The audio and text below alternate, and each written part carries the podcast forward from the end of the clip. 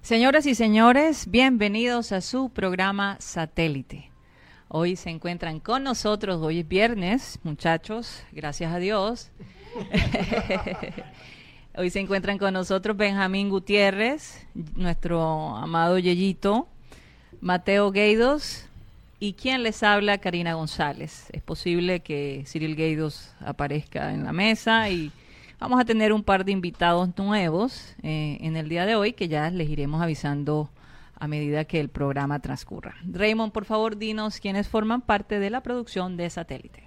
Bueno, primeramente saludamos a aquellos que nos están sintonizando a través de YouTube como programa satélite, a través de Facebook como Abel González Satélite. Muy buenas tardes, feliz viernes para todos ustedes los que están en el panel.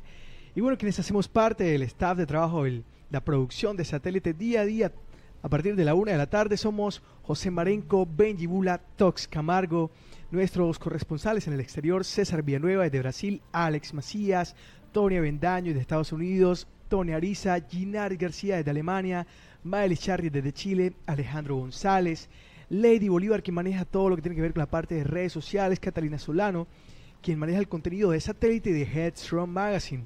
También nuestro director de, de Relaciones Comerciales, Robert Roenes, nuestro Digital Production, nuestro productor Miami Álvaro Soto, la doctora Claudia González de Soto, un saludo para ella, Camila Fernández, Sergio Martínez, Iván Garrido, que también nos acompaña desde Miami, nuestro productor ejecutivo Cyril Gaydos, eh, no puede faltar el gran Yeyito y quien les habla Raymond Hernández y seguimos bajo la visión de nuestro eterno director y fundador Abel González Chávez. Sean bienvenidos un viernes más a Satélite. Bienvenidos.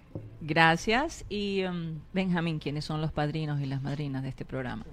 hoy es viernes, ¿verdad? Vaya. ellos son Cindy Dueñas, Karina San Juanelo, Martica Gómez, Alex Hernández, Winston Sánchez, Alvarito Orozco y el Gocie Mayor Mañe Barrios. Además de Sarita y su mamá, recordemos que la invidente es la señora madre, la señora Sara, no estoy inventándola, y el señor Luis Alberto Cervantes del barrio El Bosque, invidente que nos ven y nos oyen a través de la claridad de satélite hoy viernes. Yo no sé por qué, pero se siente como un martes, como ayer fue tan callado la ciudad, sí, es verdad. por lo menos aquí en, Barranquilla, eh, y era algo que precisamente quería comenzar el programa, eh, viendo los noticieros y los reportes de la marcha que se llevó a cabo ayer a nivel nacional aquí en Colombia, eh, ver los disturbios en Bogotá, en Cali, en Medellín, en Ibagué, inclusive en Popayán, hombre, eh, muy agradecida con la gente de acá de, Barranquilla y además eh, muy orgullosa porque creo que nacionalmente eh, hicimos la diferencia. ese voto de confianza de parte del alcalde hacia la ciudadanía fue muy importante y, la gente la gente dio la talla. y creo que, que hicimos la diferencia a nivel nacional eh, esa, esa escena de los muchachos, de la gente limpiando el, McDonald's, fue, fue realmente admirable. Eh, me emocionó mucho, porque nosotros le hemos dado duro a la ciudad diciendo, vamos a ser más cívicos, vamos a, a, manejar las cosas de tráfico, las reglas de tráfico con más seriedad, pero en estos momentos, fíjate, eh, digamos, donde los ojos mundiales, porque eh, esto fue televisado a nivel mundial, Estados Unidos estuvo pendiente, Europa también, Suramérica, en fin, por todos lados.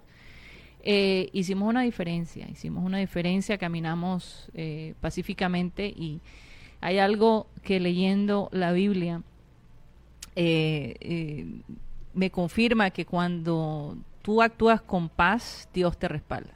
El respaldo de Dios es, es importante. Y yo creo que por eso esta ciudad es una ciudad que está creciendo, mm, que se lleva, pero años luz a las otras ciudades eh, en el resto del país. Eh, la acaban de considerar una de las ciudades que más, que su economía está creciendo increíblemente aquí en, en- en- en- en Colombia. Entonces, eh, habla muy bien. Ah, y Yo me, me hice esta pregunta, ahora, ¿quiénes son los corronchos? Sí. ¿Quiénes son los corronchos? Porque nosotros nos, no, no- nos portamos de una manera muy, muy, muy Disciplinada. disciplinada, pero Sí. fuimos muy cívicos, ¿no? Eh, eh, como personas de, del primer mundo, no del tercer mundo. Eh, ¿Qué se logró con toda esa violencia en Bogotá? Ya lo sabremos. Bueno, de, de lo Eh. escuché, Bogotá no fue perfecto, pero yo creo que también fue bastante... En Cali hubo toque de queda. En Cali sí, en Cali sí Cali era más sí. grave. En Cali lo que pasa, bueno, contaba un- una, periodista es que Cali es una bomba social. Sí. Cali hay una parte donde económicamente está muy bien, pero hay una parte que también la miseria Muy mal. total. Entonces, que lo que lo que no. crea lo que crea eso- esas bombas sociales es esa, esas diferencias. esa diferencia tan tan grande en, No, y la inseguridad en Cali es y impresionante. tenemos que aprender esa lección de Cali aquí en esta ciudad Sí. y lo, lo tenemos que tener en cuenta para el futuro algo como tú dices Karina estuve muy or- orgulloso de- del paro aquí en Barranquilla ayer Eh, de lo que no estaba orgu- or- orgulloso es eh, lo que he visto, creo que como respuesta en algunos de los medios, eh, vi, me pregunto cuáles son las intenciones de, de algunos posts eh, digitales, por, e- por ejemplo, una emisora que no voy a nombrar, eh, puso hoy de la nada un video de unos estudiantes, creo que en, en- en una de las universidades, no, no recuerdo cuál, pero fumando marihuana. Bueno, ¿y eso qué tiene que ver? Tiene que ver porque ayer se estaba hablando bastante belleza de, de los estudiantes y como ellos mantuvieron... Como para desacreditarlos. Sí, no lo hicieron directamente, pero me pongo a cuestionar cuál fue el propósito de compartir ese video hoy. claro.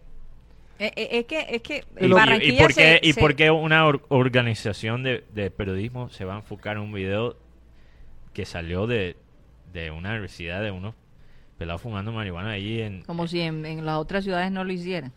eh, me, me pareció un poquito extraño el, el timing, Cómo, se alinea, cómo se alineó ese post a lo que pasó ayer Sí. y, y las opiniones positivas que se han compartido sobre los estudiantes, cómo se compartieron, cómo se co- co- comportaron. sí. no solo ayer, pero también en la otra protesta. Entonces, no sé, al- algo que tener en cuenta. Es un oportunismo que se está viendo en la prensa y no solamente en la prensa. Oye, y, y- y la cantidad de gente que caminó en Barranquilla. No, no es que fue unas cuantas personas, es que uh, fue, fue grande, pero, pero fue Fue grande, grande. pero fue muy organizada. pero muy organizado. Organización. Entonces, eh, demostramos, de, de verdad que demostramos, demostramos civismo.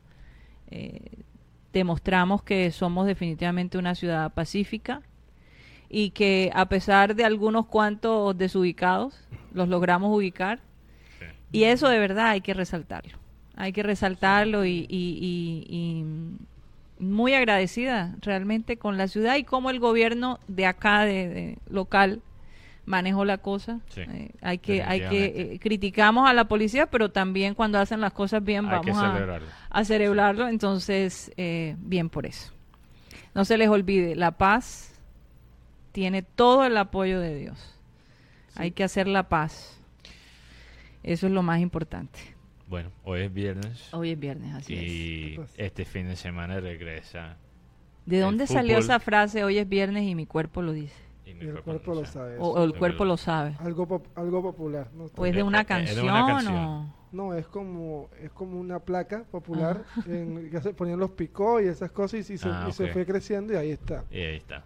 Bueno, yo iba a decir, mi cuerpo se, siente esa alegría de ver el fútbol de nuevo, el fútbol de club, no de selección, Sí. este fin de semana. Y bueno, Vamos a hacer un, un repaso por lo sí, que bueno, obviamente este fin de semana. Junior, le dedicamos bastante tiempo a Junior, pero eh, un partido todavía súper importante contra Cúcuta. Sí, sí, sí. Si le ganamos a Cúcuta, hasta y yo creo que no importa si Nacional gana contra contra Tolima. Tolima, eh, solo necesitamos un empate. O sea, a, a ganar contra Cúcuta nos pone en una muy buena posición para ir- una para- victoria del Junior hace Sí, 10 puntos. hace 10 puntos. Y un empate entre Nacional y, To- y Tolima. Tolima queda con 8. Sí. Y, Tolima tiene que, que jugar en Medellín. Claro. Y después en Ibagué con Junior. Sí. Así Wow, que... esa es la final, ¿no? Como que- Eh, o sea, la final de este hemos, grupo. hemos básicamente, desde que perdimos contra Tolima, hemos tenido que Cúcuta, los tres, cuatro finales de seguida, básicamente. Cuatro partidos de, de vida o muerte. Y, y este es el quinto. Entonces vamos a ver lo que pasa. Vamos a ver lo que pasa. Eh, también yo estaba leyendo hoy, interesantemente, vamos a ver si la doctora Claudia quizás hoy o el lunes puede entrar sobre este tema. Pero estaba leyendo que Liverpool eh, ha contratado eh, un psicólogo ya permanentemente. Él lo contrataron este verano. Yo también he mencionado que hasta Liverpool contrató eh, un coach para los tiros de, Ajá. con la mano. Entonces, se- ellos- eso nota lo tan detallista, detallista que es Klopp y, y la, la junta directiva de, de, del, del Liverpool. Y bueno, es interesante. En este fútbol moderno hay que buscar cada manera de, de conseguir una ventaja sobre, sobre el contrario. Y, y bueno, eh, escuché unos comentarios muy interesantes de Conte, de quizás la filosofía que él está usando para hacer eh, eso mismo. Eh, él estaba hablando de la- las rutinas sexuales de, el- Sexólogo ahora. Sí, Antonio él- Conte es sexólogo. Sexólogo, no sé si él hizo un estudio allá en Italia o, o qué, con- dónde está, O en Inglaterra. o en Inglaterra, quién sabe, en el Chelsea. Eh, ¿Cuál era, cuál era, te acuerdas que había el cuento con la de Chelsea? Con Eva Carneiro. Con Eva, quizás Eva Pero, le pero dio- él, él estuvo en esa época con, con Eva. Yo creo que Eva ya se había ido, creo, no sé. Porque Eva se fue con Mourinho. Se en la- fue, en sí. la época de Mourinho. Ella ¿no? se fue antes de Mourinho. Porque ella tuvo esa, esa pelea con Mourinho. ¿Te acuerdas eso de, de la doctora de Chelsea? No sé. Sí. Bueno, quizás Eva le dio unos puntos, no sé. Eh, eh, pero me, me dio risa porque sí fueron como unos comentarios estilo Mourinho. Bueno, pero ¿qué, qué, qué era lo que proponía Conti? So, a- o- Conte. O Con- Conte. Antonio Conte, eh, técnico de el Milán, estaba diciendo que él requiere que sus jugadores tengan sexo solo por periodos muy cortos y con mínimo esfuerzo. O sea, Eh. por periodos muy cortos. Sí, o sea, no sé, eh, me, me siento mal, me siento mal por las esposas de. Oye, hasta del eso Inter quieren controlar. Bueno, es que hay, hay tanta, hay tantas ciencias ahora que, que están ayudando a los equipos, no sé. Aquí Leo dice, durante Ah. la temporada les aconsejo a, los- a mis jugadores a que, le- tengan, no es, él no lo requiere, es, sí, un, que es tengan- un consejo. que tengan sexo por periodos cortos y con el mínimo esfuerzo, a, a ser posible, con posturas donde ellos queden abajo y siempre con sus mujeres, porque si es con otra, la acción siempre necesita más esfuerzo. Una, una fidelidad. Pero, eh, Infideli- o sea, que no sean pregunto- infieles en ese momento. Me pregunto, me pregunto eh, cuál, cuál es el propósito de eso.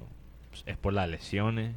¿Es por el ánimo del jugador? No, no entiendo lo- los consejos de, de Conte. Entonces, vamos a ver si él en algún momento lo explica un poquito más. Esta es una entrevista que le hizo al, equ- al equipo. Entonces, Ah, el eso- equipo, el, el- el periódico francés.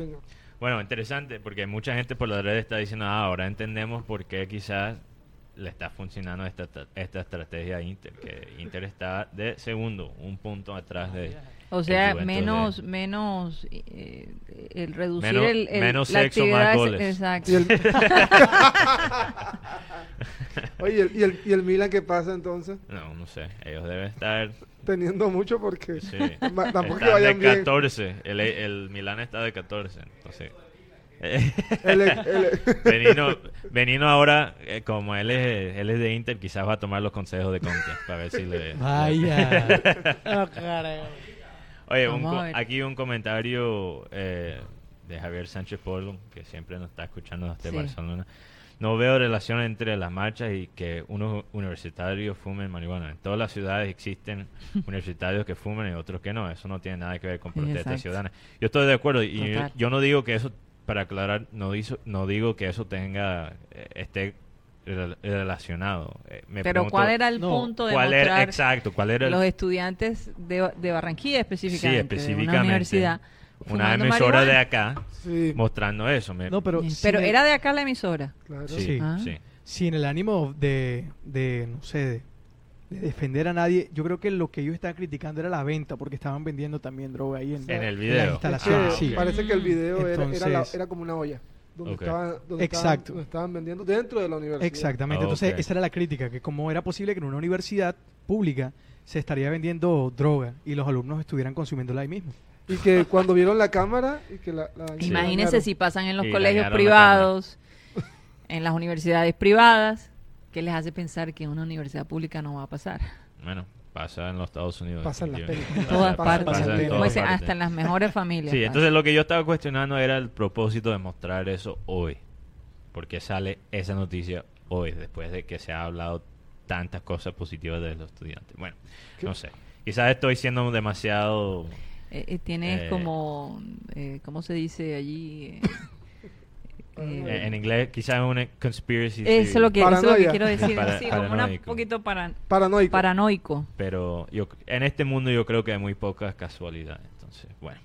Eh, regresando al fútbol, mañana también es final de Copa Libertadores. Oye, Guti, ¿sabemos cómo va la boletería para el partido del- el? Hasta hace dos minutos se han vendido 9.500 boletas Sin fuera, con- fuera de los abonados. abonados. O sea Total podrían ser 20.000 personas más o menos ya aseguradas, faltando 48 horas para el partido. Wow. eh, comparado con el partido anterior, Mm, i- Iba más, iba más lento Nacional. iba más lento. Sí, claro, porque Nacional iban 4.500 boletas. a- Wow. a- Entonces me está diciendo que se puede llenar todavía más. Sí, claro. Sobre Bueno, todo porque sí, es domingo. es un domingo. Es más tranquilo. Si se llenó tanto Un un buen horario. miércoles, imagínate un domingo. Bueno, ojalá que eso siga así.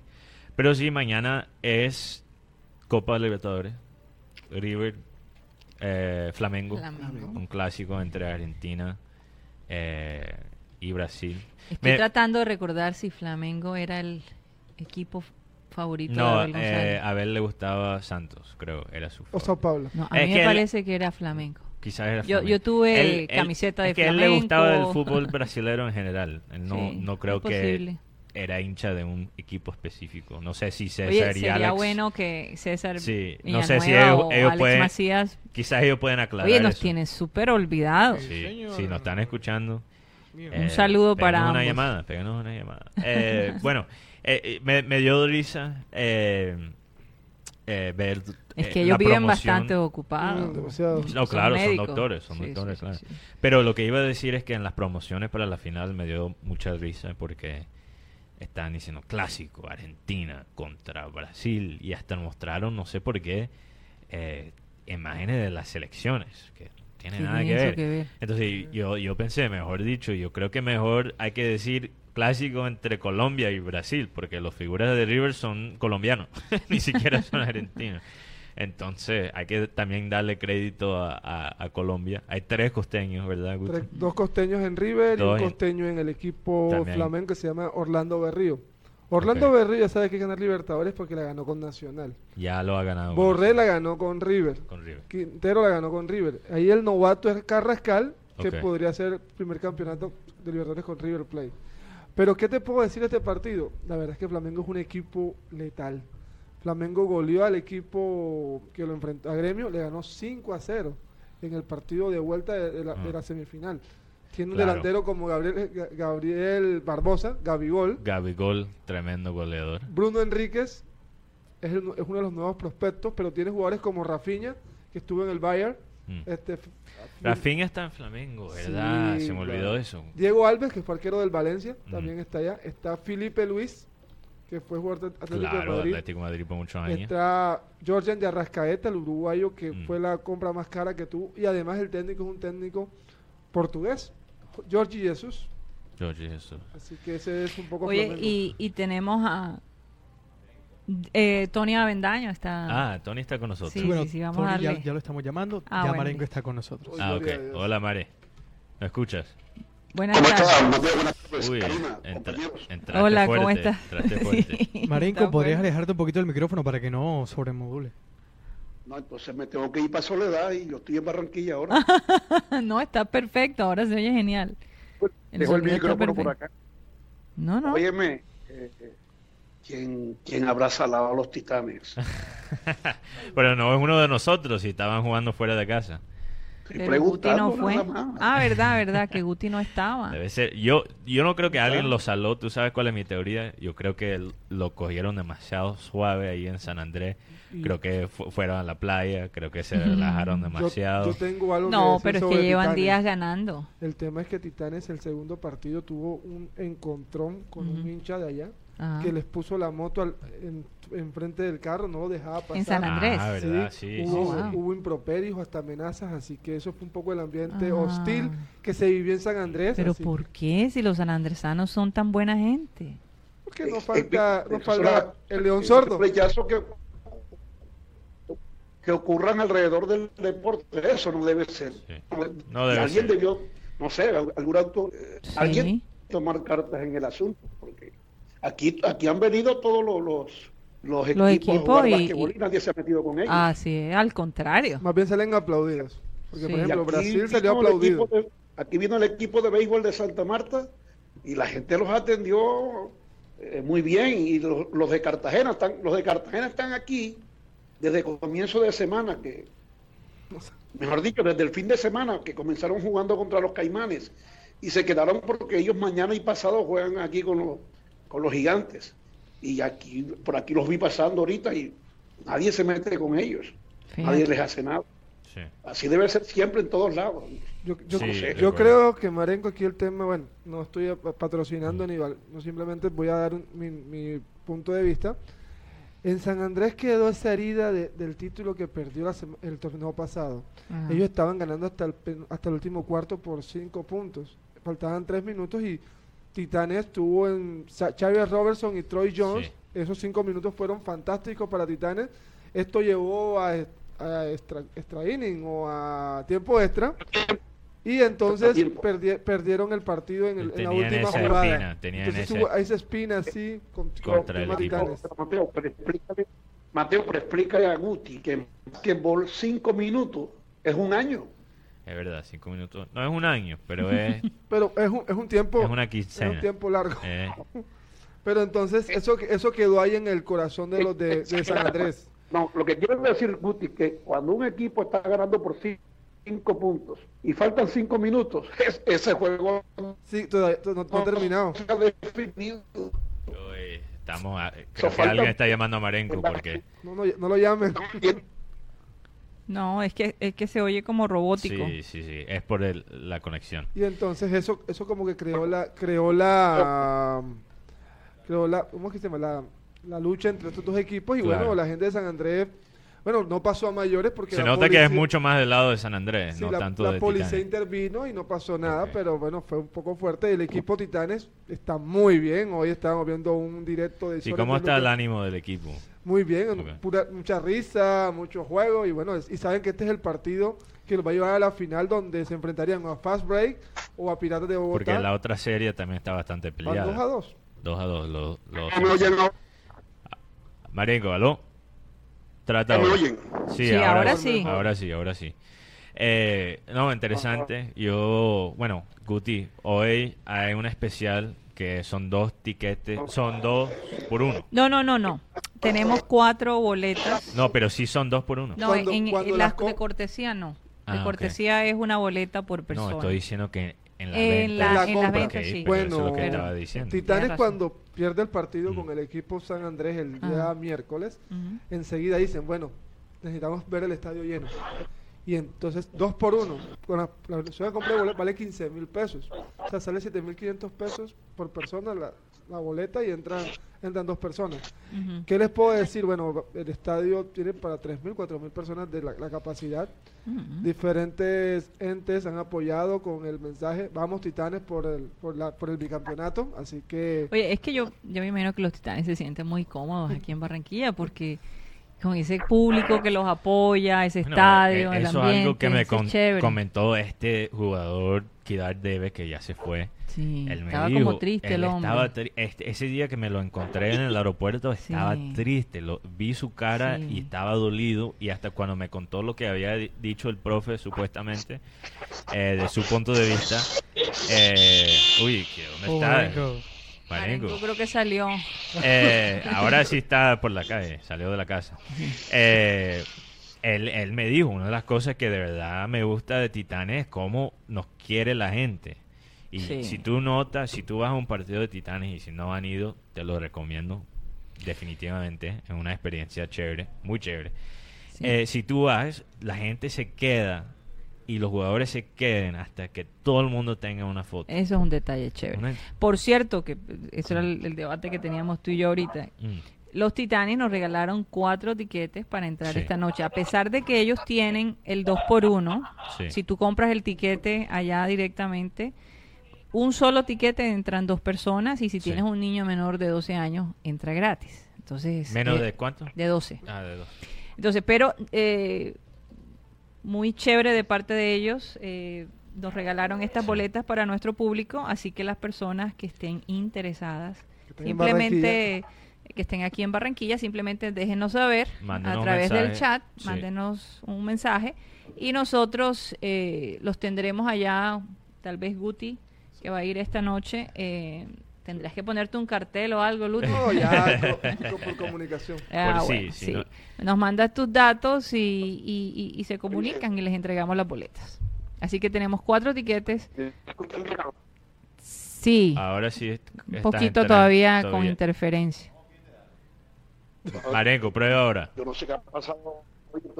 Yeah. ¿Qué ha Sí, oye, el, son- el sonido tuyo ayer estaba perfecto. ¿Qué pasó, Marenco? Oh, sí. Y nosotros aquí tenemos bastante Pagaste, potencia. pagaste la cuenta. Como a no le gusta venir. Oigan, eh, y Tony Avendaño, ¿lograron comunicarse con él? Sí. No, Tony, Está al con- aire. Tony, está con nosotros. Oh, Ahora entra entra el sonido de Tengo que Tony. salir a la calle, tengo que salir a la calle y entonces se forma el ruido. Ajá, Ah, sí, sí, sí. Bueno, Sí, apenas Tony. que Tony, háblanos. Todavía nada, estar distraído, todavía nada. Tony. Parece que todos los, los sistemas de, de datos están... Oye, y hoy es viernes. es viernes. Vamos a despertarnos porque Sí. estamos como Yo dormiditos. aprovechando que hoy Tigo como que me está fallando para decir que no pague la cuenta. Yo la pagué. Ahora sí te escucho, ahora sí te escucho. Oye, pero es que, es que pareciera que eh, y me he dado cuenta cuando tienes un par de días atrasados como que te bajan la potencia de internet para que te acuerdes de que tienes que pagar el, el, el No, recibo. no, no, no, pero... No, pero lo digo por experiencia propia. Te lo digo por experiencia. Que se me haya olvidado dos o tres días y empiezan como a bajar el internet en la casa. No sé si a ustedes les ha pasado lo mismo. No, pero es que en este caso no, Cari, porque eh, mi, mi ciclo nuevo comenzó el día 20. O sea que tengo dos días. Imagínate. Debo tener robusto el internet. Entonces no, no debería ser ningún problema. Que Tú, sabes, tú sabes que esto es como el ser humano que, que se enferma, que, que la gripa. Sí, que Oye, no es eterno. oye, ¿qué- no es eterno. Marenco, ¿qué piensas de esa estrategia? Tú escuchaste el principio del programa de, de Oye, Antonio sí. Conte, el técnico. Pude escuchar. Ponme al tanto. Ok, bueno, Conte, él, él es el, ahora mismo, antes era técnico del Chelsea, ahora es técnico del Inter Milán de, de Benji, de Benino Bula. Eh, él dice que él les aconseja a sus jugadores que solo pueden tener sexo por periodos muy cortos y por, con muy poco esfuerzo. Y entonces yo me estaba, yo estaba pensando, oye, me siento mal por la esposa de los jugadores de, de, de Inter. Eso, eso no es justo. Aló, Escuchaste, Marenco. ¿Escuchaste? Quiero, quiero repetir la llamada, no sé No. si Marenco me deja. Vamos Sí. a... Ah, ok. Ni, ni me parece que sea. Dame un segundo, Marenco. Sí, vamos a, vamos a repetir la llamada. Ahora entra Tony Sí, es mejor. Avendaño con un tremendo Sí. sonido desde los Estados Unidos. Incluso Tony me está escribiendo por interno como que saca marenco, saca marenco. Tony, nos Bueno, escuchas. ma- Vamos a escuchar ese Marengo- sonido de, de A- a- Tony. Así Marengo no le echa la culpa a Raymond, sabe que es Vamos a Tony, ver, ya es tenemos Tony. a Tony Avendaño ahí. Tony, Ok. hola. Tony, ¿cómo Eh, estás? ¿Qué pasa? Oye, pero, nos están Lo- saboteando. los datos están lentos quizás. Sí, le- les tengo una buena noticia. Parece que Alex nos estará acompañando ahorita en unos minutos. Entonces, Listo, Alex, qué bueno, qué para que bueno. nos cuente Y un poco César- sobre... Ajá. César nos dijo que va a aprovechar un espacio en su trabajo para ver si también nos acompaña. Ah, Listo. programa. Perfecto, Bueno, pues yo le- Lo perfecto. que necesitábamos. Yo bueno, les listo. cuento que Ajá. el jugador, mejor jugador de la Copa, de la. Copa Libertadores en la final le van a dar un anillo compuesto de 18 quilates de oro amarilla, amarillo y 44 diamantes blancos. Este anillo será entregado al jugador más destacado de la final de la Copa Libertadores, como dije, que se disputará mañana entre River y Flamengo en Lima. Wow, interesante. Ah, ¿se acuerdan que. Rosendo, anillo. Eso parece un anillo de Super Bowl, ahí de... Rosendo Ramírez dijo Ah. que iba a tratar de, de estar allí, ¿se acuerdan? Ah, Él nos verdad, llamó. Vamos a ver, no sé si Rosendo sí. nos escucha, Hay que... a ver qué pasó, si logró Hay que- hay que irse tener- para. Lima. Vaya, Tony. Buenas tardes. Buenas, Oye, el sonido de ¿Cómo le- Tony. ¿Cómo Feliz les viernes. ha ido? Parece que estuvieras aquí a la vuelta.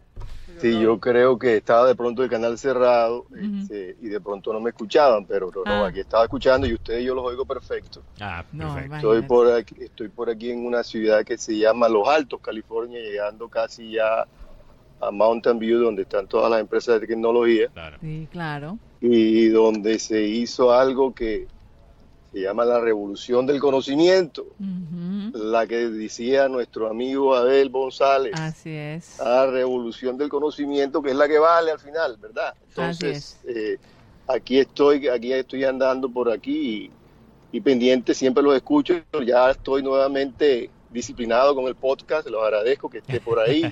Eh, y también he escuchado a Mateo en su, en su también con, con Guti en, en lo que están haciendo Gracias. y la verdad es que está súper, todo está, todo está súper bien. eh, pendiente del Junior, pendiente del, del partido del domingo. Vamos Sí. a ver qué sucede de, con algunos jugadores lesionados, ¿verdad, Guti? Hay algo que están lesionados. Sí, ¿Cómo va a ser eso? No sé. Cantillo, Quiero, definitivamente. quiero Cantillo, hacer sí. un tema. La verdad es que a- ayer el comentario, el técnico de Nacional dice que hay jugadores que él no apoya la falta de fair play. Señor Juan Carlos Osorio, señor Baldomero Perlaza, le voy a mandar una, una, rec- una receta o una, ¿cómo se llama eso en, en- en medicina? ¿Quién me ayuda? Estoy enredado. Una receta, ¿qué? No, una prescripción. Un diagnóstico Ah, donde, una prescripción. donde. Teófilo. Gutiérrez aparece con la fractura de nariz. Y entonces, ¿quién fue el más golpeado? ¿Teófilo o el jugador nacional? Porque de veras, eso... Y, y Cantillo tiene un esguince en segundo grado, es- no jugaría estos dos partidos y estaría muy probablemente para el partido final, si es que Junior clasifica, que es lo que esperamos todos. Pero Cantillo sí ya no. no Estos dos partidos no juega, Y, pero y Sandoval, Sandoval, fue un golpe nada más. y Ok. va- y va a estar en el para mí lo que pasó con Sandoval me preocupé al principio, pero yo creo que era más que todo el cansancio, que la gente se olvida que el Sandoval jugó como titular después de llegar de Japón. Sí. de Japón, el día anterior. Y yo te voy a decir, no se siente tanto el primer día que uno llega después de ese viaje, sino el día después. Sí, sí, sí. O sea que por eso él de pronto dijo, me siento bien, puedo hacerlo, pero ya después se te va Eh, acabando ya la al- energía. no, ya al minuto 70 llegar a ese a jugar un partido tan tan brusco como lo era ese yo bueno me quito Sí, primeramente me quito el quito el, sombrero. me quito el sombrero completamente con Sandoval pero yo te voy- yo voy yo yo pienso que eh, yo creo que sería más grave si no estuviera el chino para el partido del domingo yo creo Mm. que Cantillo es supremamente importante pero hay opciones tenemos opciones yo yo estuviera mucho más eh, preocupado si el Sando- si el chino estuviera ya lesionado para el resto de los Fíjate. cuadrangulares. Y, y, y mira que yo tuve una conversación con Guti, algo aquí en Infidencia, el martes en la noche, ¿verdad, Guti? Hola. Tardecito hablamos en la noche. ¿Y cómo terminamos la conversación, Guti? ¿Qué te pregunté yo? Va a jugar A el ver. chino. Mm, No, que si Sandoval, que porque no jugaba- había jugado más, ¿te acuerdas? De que te dije? Ah, sí. claro.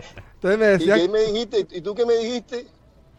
¿Te acuerdas o no te acuerdas? No, recuerda. Bueno, es que ese día también hablamos, Tony, que como él venía de Japón, que dudábamos que él pudiera jugar. Yo sí es- decía Nosotros que no esperamos que él no- jugara, no fue una esperaba. sorpresa. No, nadie, nadie. Nadie, Además que nadie. Julio lo había borrado, ¿me entiendes? Lo Es- había sí, eso- borrado eso de lo dijo. Porque el hombre había estado, yo pienso que los dos partidos del equipo cuando él juega, juega diferente, ¿me ¿entiendes? Porque él tiene algún, eh, eh, su, su fútbol es un fútbol un poco más, se entiende más conteo y eso, Sí. entonces yo pienso que, que el equipo se ve un poquito mejor Y, y de pronto de la noche a la mañana no, borrado. bastante mejor, en mi opinión, bastante mejor. Es más jugón. Te- Más jugón. Sandoval es, muy- es un jugón al lado de Teófilo y bueno, Sí. Ahora me imagino que hay más velocidad también. sí, Más velocidad. Sí, Mantienen la posesión, Porque es Como- joven, ¿no? sí. ¿Cuántos años tiene Sandoval? apenas tiene 20 21 años, eh, 21 21, años. 21 años. Y, Wow. y, y, y llega el gol, porque es que el gol es el cuento, el, Sí, el la pasión. el gol es el de la cosa. Mira que Ah. el domingo, el domingo, el perdón, el, el día miércoles Ujú. no se, su- no se sufrió, ¿me entiendes? No se sufrió porque No, no, eh, para y nada. podía hacer 3, 4, 5, 20 años. no sé cuántos goles. 20, apenas Y, tiene 20. eh, y- y el equipo se vio diferente, la verdad es que fue algo muy muy emocionante, aquí fue muy difícil verlo porque la hora era muy temprano, aquí casi 4 de la tarde, pero Claro. ahí ahí se hace por la por el link mágico, se ven los partidos. Oye, gracias por ese link, Tony, lo he usado. Y, y lo más Funciona muy chistoso de todo es que hace como seis meses que tenemos ese ese sistema y no, no lo han No, instalado. él, él- él está hablando Este es otro. no de la cajita mágica. Otro Ah, link, este otro es otro. Este es el, el enlace mágico. Ah. El enlace eh, mágico. el eh, enlace Muy mágico bueno, muy bueno. eh, Tony me lo mandó y ya, ya he hecho mi queja pública, vamos a ver si, si se hace Sí, ese posible. funciona muy bien, muy bien, Muy muy, bien. bien. Y la- y, bueno, estamos pendientes aquí en Barranquilla de- del partido del domingo, de esta noche del equipo de los Titanes, del equipo de béisbol. Lástima que no puedo ver eso por aquí, por alguna parte, pero O el Titanes sí, por YouTube. Por YouTube. por los Titanes lo he visto por YouTube, pero el Sí. béisbol no lo veo por aquí. Aquí no Hay lo que veo, no hacer lo paso. algo, Marenco. No sé si Marenco está de regreso con nosotros, No, pero. no aún no lo tenemos. Ah, ok. Pero hay que, Sí. hay que encontrar la manera de, de hacer la misma transmisión con el béisbol. Sí, sí, sí, sí, Entonces aquí pendiente, lo de ayer, yo Sí. pienso que lo de ayer fue algo ejemplarizante en la ciudad Sí. de Barranquilla. Eso te iba a preguntar, si cómo llegaron las noticias allá, si yo lo viste. pienso que aquí, aquí llega lo malo, ¿me entiendes? Pues. Llega lo malo. Claro. En, el, en el día, aquí en la mañana, les cuento, está todo lo de todo es Trump, Trump, Trump, Trump, por lo del Sí. juicio que le están haciendo. Sí, Vamos a tener, acaba- por cierto, Tony, a, a Un periodista, Juan Jesús sí. González. eh, él es periodista español, vive en Miami, además es profesor de FIU en Miami. Y vamos a hablar un poquito al respecto porque hay mucha confusión, ¿no? Dice él Sí. que, que la gente está confundida hasta en los Estados Unidos. Mucha Es gente verdad. piensa que ya esto es el, Es el verdad. juicio. No, no, no. Esto Sí. es que solamente están Eso apenas el, el comienzo. Bueno, ahí hay Es el personas. comienzo de los testigos, los Mm. hearings Sí. que llaman Sí, en inglés. En. Y- inglés. y- y hay- todos escuchando a todos los testigos y Sí. Entonces en la mañana se dedican a eso, entonces en la tarde las em- la- las empresas, la- la- los canales de, de noticias se dedican es a, a poner ya las noticias del mundo y vi lo de Colombia, Sí. vi lo de Bogotá, salió lo de Medellín, salió lo de Cali, Pero lo de Barranquilla se- no vende, seguro. lo de Barranquilla no salió, salió, creo que salió algo muy poco, creo que vi una gente montada, creo que en, el, en la estatua de Paz Simón Bolívar, fue lo que vi.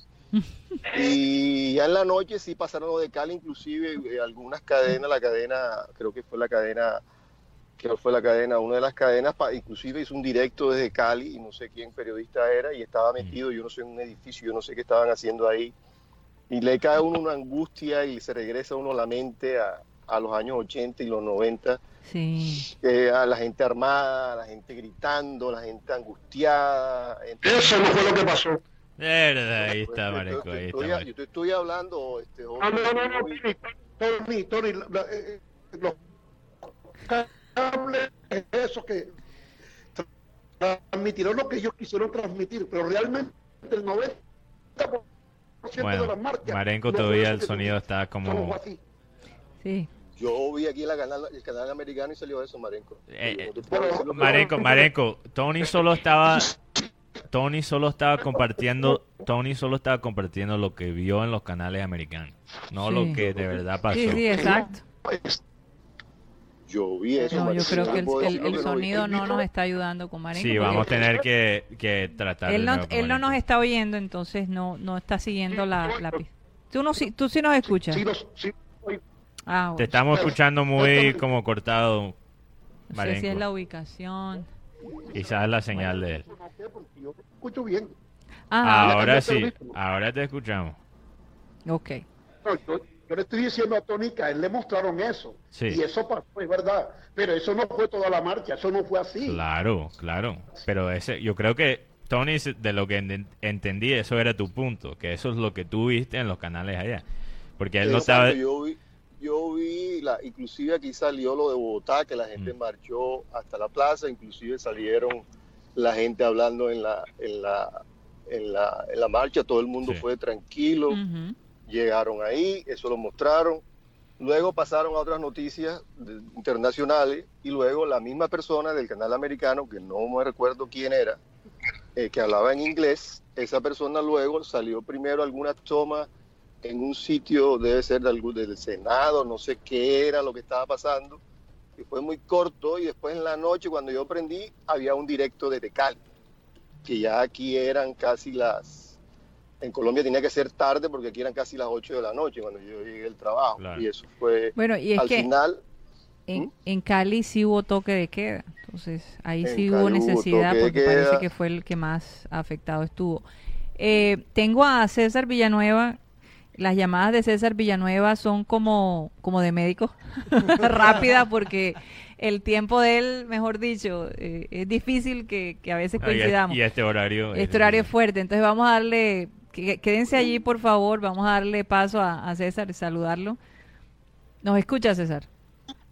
Sí, claro, Karina y a todos los Oye, mira el sonido de César. amantes de Fuerte y claro. No. Dios mío, definitivamente hay que mejorar la tecnología aquí en Barranquilla porque hoy, hoy el sonido de César, Y adivinen Y de- quién se nos acaba de unir también desde Brasil. Alex. Alex, Alex, Alex Macías, Macías. también. tenemos los dos al mismo tiempo. Oye, dos. 30, tengo 30 megas mensuales en mi plan Ah, pero en tu celular o en tu casa. celular. En la casa, en la casa también me da 30. Ah. Entonces, se- seguramente es la ubicación donde estás. Sí. Seguramente la Sí, debe no llega ser. con- Hay algo con allí que hace interferencia. Pero César, Alex, ¿nos escuchan? Sí, sí, los escucho muy bien. Buenas, buenas. Bueno, a ver, ¿quién habló allí? Creo que, creo que Alex va viajando en carretera, Ah. entonces Ah, ok. él me dice que iba a Yo- yo intentar. estoy- a Yo, si yo estoy por aquí, yo estoy por aquí, stand-by, tengo, tengo un tiempito ahí para conversar. Listo, listo. Cuéntanos, César, ¿cómo está el ambiente allá en Brasil? impresionante, impresionante. Yo que tengo muchos años de vivir aquí en Brasil, eh, nunca había visto tanta expectativa y tanta emoción de, de alguien, de un pueblo en sí, por un partido de fútbol, ni cuando la selección casi prácticamente eh, se asemeja mucho a la selección. Yo soy de aquí, yo vivo aquí en Sao Paulo y viví la final de la Copa Libertadores de Corintia y ahora estoy viviendo la final de la Copa Libertadores en Flamengo, más no tiene comparación, que realmente son 40 millones de habitantes que- de, de- de torcedores que tiene Flamengo. Y el ambiente es impresionante, la gente se está preparando para mañana como si fuera la final de la Copa del Mundo, es mucha alegría, la televisión, la prensa, la expectativa es grande y esperemos y esperemos y esperemos que que Flamengo pues sea sea sea campeón puesto que ah, yo soy muy amante del fútbol brasileño y a mí Brasil me ha dado gran parte de lo que tengo Sí. Bueno, aclárenme algo. Eso va a ser en Lima, ¿no? En Lima, sí. partido la verdad inicialmente el partido iba a ser eh, eh, allá en Chile en Santiago más Sí. como hubo el problema ese del, de las De las de huelgas. las manifestaciones y eso, entonces a última hora lo cambiaron para Lima. El partido va a ser a las 3 horas hora colombiana, 5 de la hora hora brasilera. Y Yo me le voy a, Sí. Eh, Marenco. yo le voy a River, no por, no por argentino, sino por Borré, es de aquí. Claro, Ah. claro. Es que hay, hay tres, César, no sé si estás, en- obviamente estás enterado que hay tres costeños en la final. Dos en River y, y uno, y uno en, en Flamengo. En, Flamenco, sí. No, aquí también tenemos un colombiano de Río que es cartagenero también. Sí, por eso digo. Para los que no recuerdan, a Berrío fue el que se le paró al, al arquero de, de Rosario Central y le hizo un par de movimientos boxísticos. Así que Oye, ¿y dónde. César, dónde se van a reunir para ver el partido? Me imagino que en alguna plaza importante, me imagino que habrá samba, habrá de todo, ¿no? La, ver- la verdad es que la sede, eh, la sede este, natural de, de Río de, de- Flamengo es Río Janeiro, entonces la fiesta prácticamente en Río. Yo vivo aquí en Sao Paulo. Ah, claro, claro. Grande, grande, tor- grande cantidad de torcedores de, de Flamengo. Entonces aquí me imagino que eh, los barcitos ya están haciendo las promociones. Pues y yo me iré, me iré, me iré a ver esos partidos con samba y pagode porque para, para disfrutar esos partidos aquí es una, una experiencia muy, muy legal, muy, muy, muy bonita. Me hace recordar mucho Barranquilla porque la gente es muy alegre, introvertida y, y a todos le saca a- a- algún chiste o alguna cosa. Para siempre es súper, súper, súper emocionante ver los partidos y ver cómo ellos torcen, porque realmente así la forma de torcer, de ellos, torcedores, de ellos eh, vibrar por el equipo es bien diferenciada. ¿no? Yo de verdad tengo esas ganas de, de visitar Eh, a, eh, mi- a yo recuerdo que Abel decía, es que en Brasil se siente la música por todos lados. Es, es esa, esa alegría que, trans- que, que transmite ¿no? la, la cultura brasilera. Oye, Eh, yo quiero ir a Brasil, yo quiero ir a Brasil para ver si es verdad, para ver si es verdad, si es cierto aquello que tanto pregonó Abel que las Eh, no, hay mujeres- que, no hay que repetir esa, esa pregunta eh, contro- controversial. ah, que las mujeres de Brasil claman por piedad que le hagan el amor. Ay, Dios. Mira, yo nu- Eso- nunca se me va, nunca se me va a olvidar la, la, la pelada que estaba entrevistando una vez por Skype. Y, y- sí, compañera de César. ¿no? compañera de Alex. Ah, de Alex. No, de de Alex, de Alex. Sí, y la cara que tenía cuando le hizo esa Ay, pregunta. Dios No, mío. no, la, la, la, la, la- la anécdota con, con, con mi esposa Ya, oh fue, fue, fue, fue súper súper súper legal porque una cosa que Yo pensé que que era un chiste ver- de Lucho a ver, no Torres. esperaba. Yo pensé que era un chiste, yo no lo podía creer que, que- entonces él trataba de decir una cosa y to- y seguía el mi- lo No, mismo. A, re- a re- Sí, a sí. realidad fue así. eh, fuimos al programa, la esposa mía, yo la llevé para conocer a, a- a los miembros del, del programa y entre otras cosas, la, la- la esposa mía, ella, ella es bien bonita, ¿no? Ella llama Sí. mucho la atención.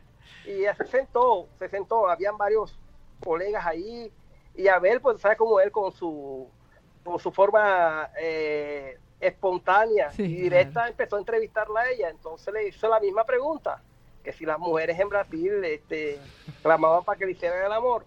Entonces ella dijo, no, no, no es muy bien así y tal. Ahí le dijo, no, eh, lo que pasa es que fueron las ariomosas y tal. Ahí Entonces dijo, Yo soy hermosa. Es que Abel, Abel "No, ma, trataba lo de salir.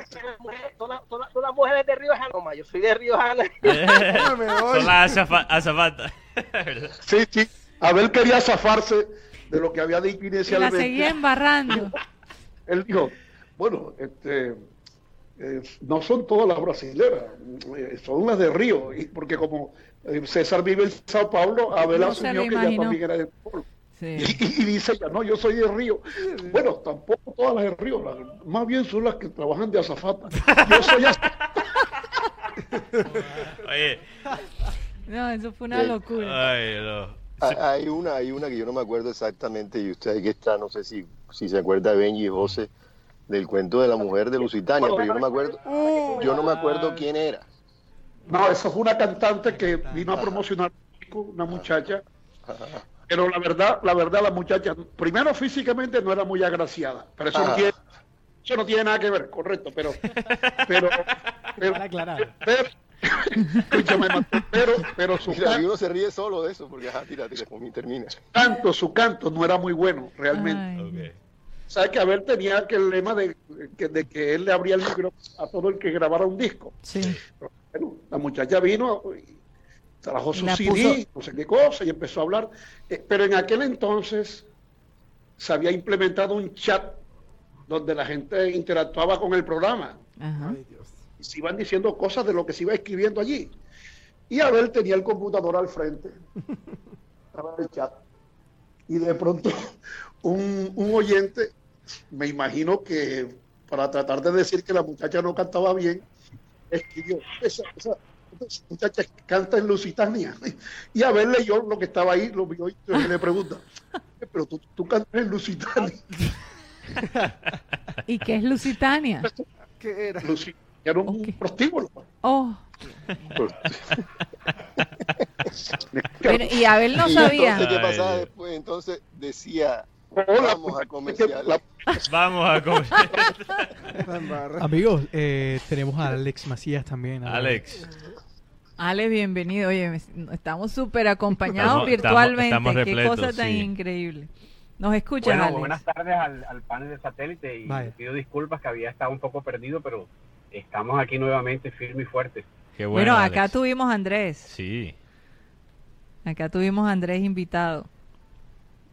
A tu, Ah, a bueno, sobrino. no, quería también decirles eh, lo, más o menos lo que también decía César, que hay un ambiente muy efervescente en Brasil eh, por la final de la Libertadores mañana y eh, prácticamente en Lima ahí se, se dice que hay más o menos 15 mil a 20 mil brasileros para, para ver el partido Flamengo y River. Imagínate. Y hay mucha, mucho entusiasmo, la verdad que eh, se confía mucho, es un equipo que está dando un buen fútbol, que tiene un técnico que ha revolucionado el estilo del Flamengo y un equipo que se ha reforzado con, con jugadores que vinieron de Europa y realmente eh, es el, actualmente es el equipo que, que muestra el mejor fútbol del Brasil.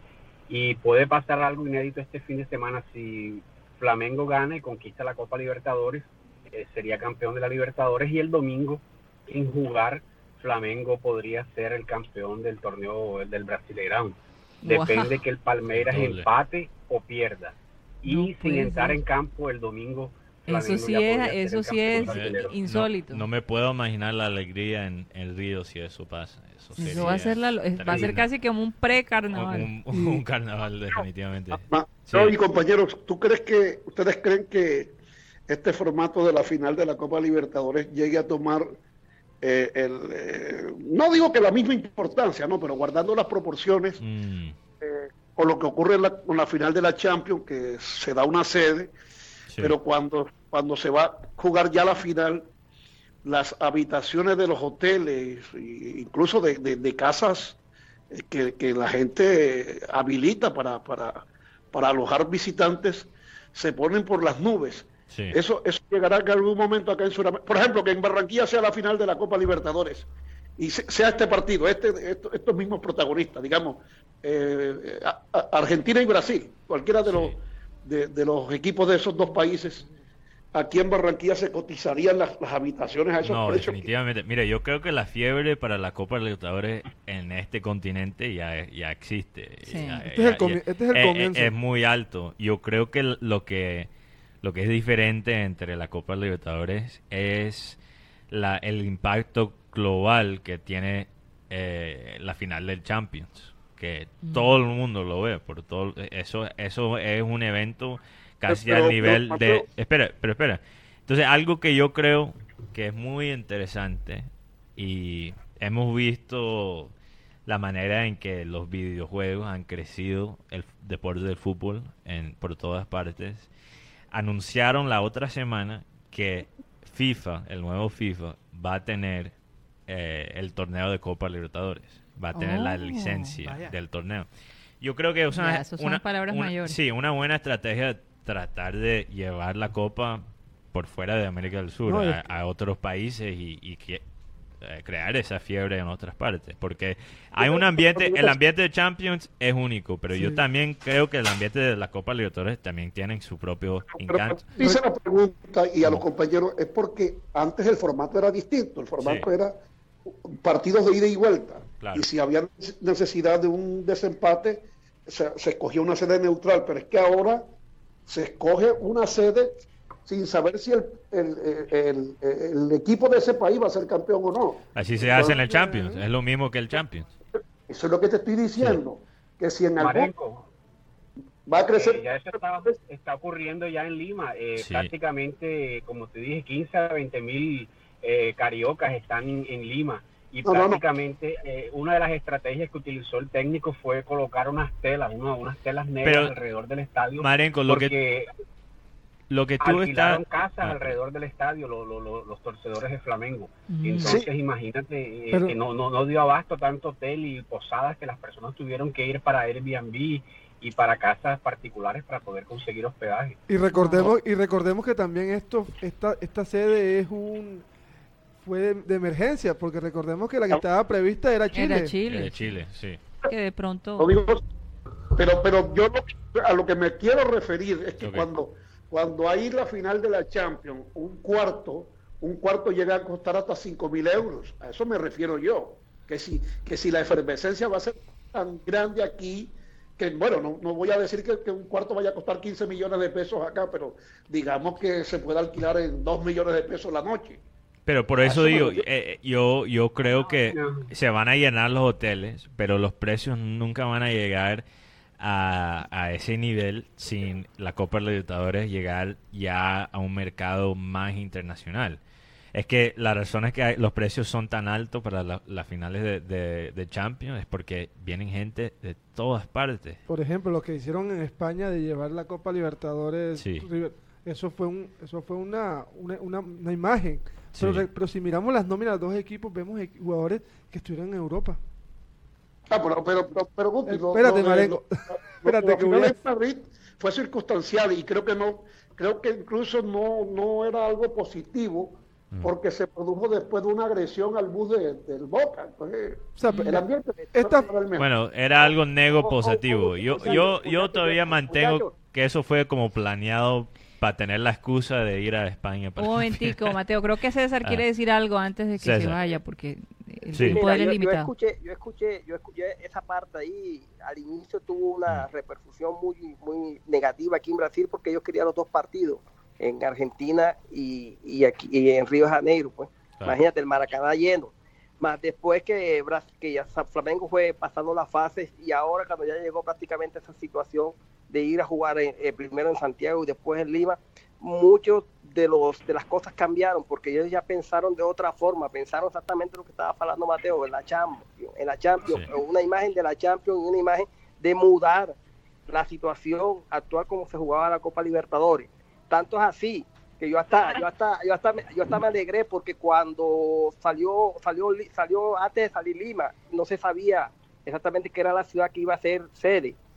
Eh, Lima quedó sede porque ella fue la final de la Suramericana. Sí. Entonces prácticamente estaba todo montado reciente de, de- de ese evento. Más dentro de las ciudades que nombraron para hacer César. sede de una posible final antes de ser Lima, porque estaba en esa discusión.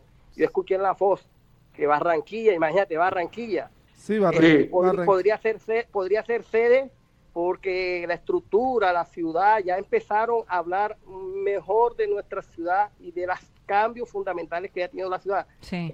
Entonces nadie quita que de pronto en los próximos años Barranquilla se hace una final de la Copa Libertadores, que eso es, es Sí, muy ya vamos a tener una- y es una cosa muy buena. Sí, ya vamos a tener una final de la, de la Copa Co- América. claro. se Sí, puede hacer una un ejercicio. Claro. César, este, Lima fue la primera que, que convocaron como fina- para la final de la Copa Sudamericana, pero después decidieron que fuera en Paraguay, Ah, entonces la Sudamericana no fue en Lima. sino en Paraguay. Pero todavía... Ah, Sí, sí, probablemente, probablemente, Mateo, antes de despedirme, Barranquilla va a ser sede de una cantidad de cosas, sino que hay que tener paciencia. paciencia. Ahí, por ejemplo, va a Serie del Caribe, Sí. Marenco me corregirá, eh, Marenco me corregirá. la Se ha hablado inclusive ya de un partido de MLB en Barranquilla, no en un año, en dos años, pero probablemente lo van a llevar. Eso sería increíble. Y ahí hay una cas- cantidad de cosas que vienen y que, y como dijo el médico en, en Brasil, César, ya Barranquilla está en el mapa. O sea, ya está es. ahí, ya está ahí en el mapa. desde y- todo punto de vista musical, deportista, eh, Mira, científico eh, incluso. eh, a propósito de eso que dijo Tony, el día, el, el día del partido Junior Nacional acá que yo estaba en el Edgar Rentería, yo les comenté que en las pantallas que había en, el Sport Bar- del estadio, eh, de un lado estaban pasando el partido del Junior, pero en las, otras en las otras pantallas estaban pasando eh, béisbol venezolano Ah. y era el estadio Luis Aparicio de, de Maracay, del cual siempre como estadio. Eh, Hemos perdido Pero- Marenco como cinco veces hoy. Yo- Un abrazo, los dejo, que me tengo que ir a trabajar. Chao, Tony. conversando. Tony. Bueno, Un muchachos, yo- Un abrazo, eh, cuídate. Karina, Karina, yo Sí, César. tengo que ir porque, porque también me tengo que ir porque estoy en, estoy en Están escapados, Tony y. César. Un abrazo, César. Para la cábala, ¿oíste? Dale, dale, dale, perfecto.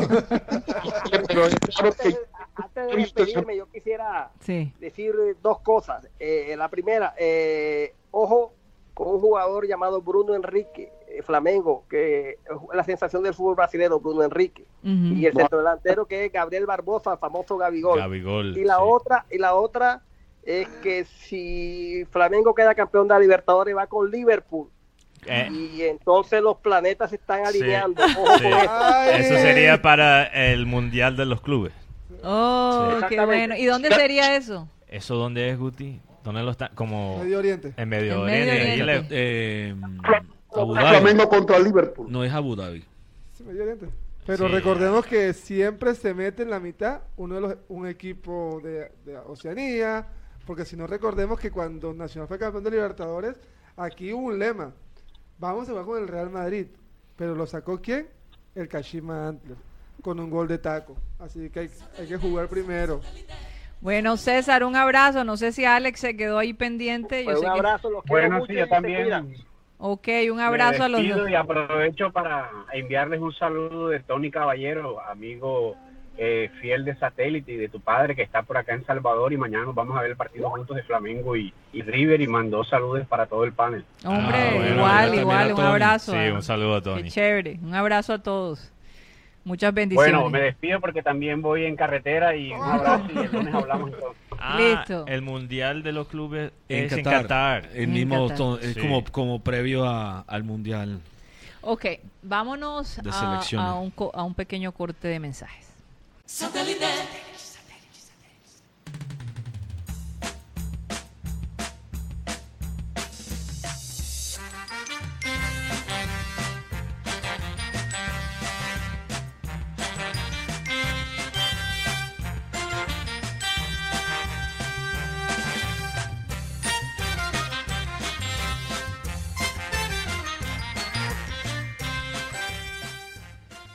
Estamos de regreso aquí en Satélite, son las 2 con 6 minutos y también saludamos a aquellas personas quienes nos están sintonizando a través de las redes sociales como Facebook, Abel González Satélite, a través de YouTube como programa Satélite. Gracias, gracias por estar ahí conectados todos los días a partir de la una. Y en este espacio vamos a recordar nuestros patrocinadores quienes están día a día ahí con nosotros. Porque tú mereces lo mejor ahora con NAMI, asistencia médica inmediata. Tienes más beneficios para ti y toda tu familia, como por ejemplo los servicios de AMI, AMI Dent, que es el servicio de odontología, AMI Medicina Interna, pediatría a domicilio para los bebés, para los niños de la casa, traslados médicos programados en las mejores ambulancias, farmacia a domicilio, laboratorio clínico, cobertura extendida por muerte o invalidez y cuidados domiciliarios. En AMI estamos dispuestos a colocar profesionales médicos a tus servicios las 24 horas donde quiera que lo necesites. También llama al teléfono administrativo de AMI que es el 353 44 84. También estamos en nombre de Gases del Caribe. Ese gas que llega como por dentro de un tubo y que nunca nos falla, siempre está presente en todos los lugares de la costa caribe, en todos los lugares barranquilleros. Gases del Caribe nunca nos abandona. Estamos en nombre también de Copy X. Sus soluciones a sus necesidades publicitarias se las elaboramos con la mayor rapidez y la mejor calidad, contando con entrega a domicilio. En em, CopyX ofrecemos impresiones, diseño gráfico, copias, transcripciones, empastes, encuadernación, servicio de escáneres y todo lo que tiene que ver con la parte digital. Aquí en CopyX estamos ubicados en la carrera 52 con calle 7289 o puedes llamar también al teléfono 358 43 10. Y también estamos en nombre de Headstrong Magazine, la revista virtual, el magazine virtual eh, de actualidad, innovación, tecnología, lo que está de moda en el mundo, lo puedes encontrar en headstrongmagazine.com. Te invitamos a que nos busques vía web como headstrongmag.com, así de sencillo. Así que búscanos, Headstrong Magazine. Y no puede faltar nuestro super patrocinador, Harley Davidson, las mejores motocicletas que están de moda en la ciudad de Barranquilla. Ya llegó a Barranquilla Harley Davidson estamos ubicados en la carrera 51 con calle 76. Esta comunidad de harlistas que está creciendo cada vez más.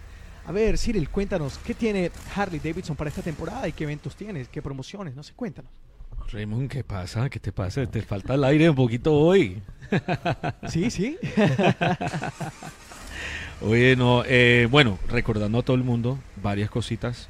Eh, número uno, que hay mercancía nueva todos los días eh, para Navidad que está llegando a Harley Davidson. Ropa, accesorios, modelos nuevos de motos. eh, para toda la variedad de regalos que necesitan para las personas que que aman las- las motos y ab- Por cierto que ya tengo la información para Paola. Ah, bueno, entonces ese era Así que el- Paola atenta. Ya tengo toda la información que necesitamos para esta semana. Listo, listo. Entonces el lunes estaremos anunciando lo- las dos obras que estamos haciendo en conjunto sí. con Harley Davidson y, Y- Héroes sin capa. Así es. Así es. Así es. Entonces, tanto la obra que vamos a estar haciendo para recoger regalos eh, para niños y también eh, la actividad que vamos a hacer en un ancianato para acompañar a, a las personas ahí en, estas Navidades. Am, y por último, eh, bueno, dos, dos cosas más. Uno, el 10% de descuento en eh, repuestos y accesorios de moto, eh, que ya es un poquito de adelanto de los descuentos Navidad. Y por último, también el rally de Da Costa, que va a ser el 3, 4, 5 de enero. Raymond, por favor, comparte los detalles. Sí, bueno, los detalles de este rally, el sexto rally internacional del Caribe, se estará realizando el 3, 4 y 5 de enero, así como lo decía Cyril, entre Barranquilla, Santa Marta y Cartagena. El costo sería 150 mil pesos, 159 mil pesos, más IVA, incluye desayuno. Puedes hacer tus reservas llamando al 318-588-0441. Será en el Hotel del Prado y prepárate para, para disfrutar excelentes rodadas. Y también hay una gran fiesta, gran fiesta blanca tropical con orquestas invitadas y también el maestro Chelito de Castro. Así que todos están cordialmente invitados al sexto Rally Internacional del Caribe.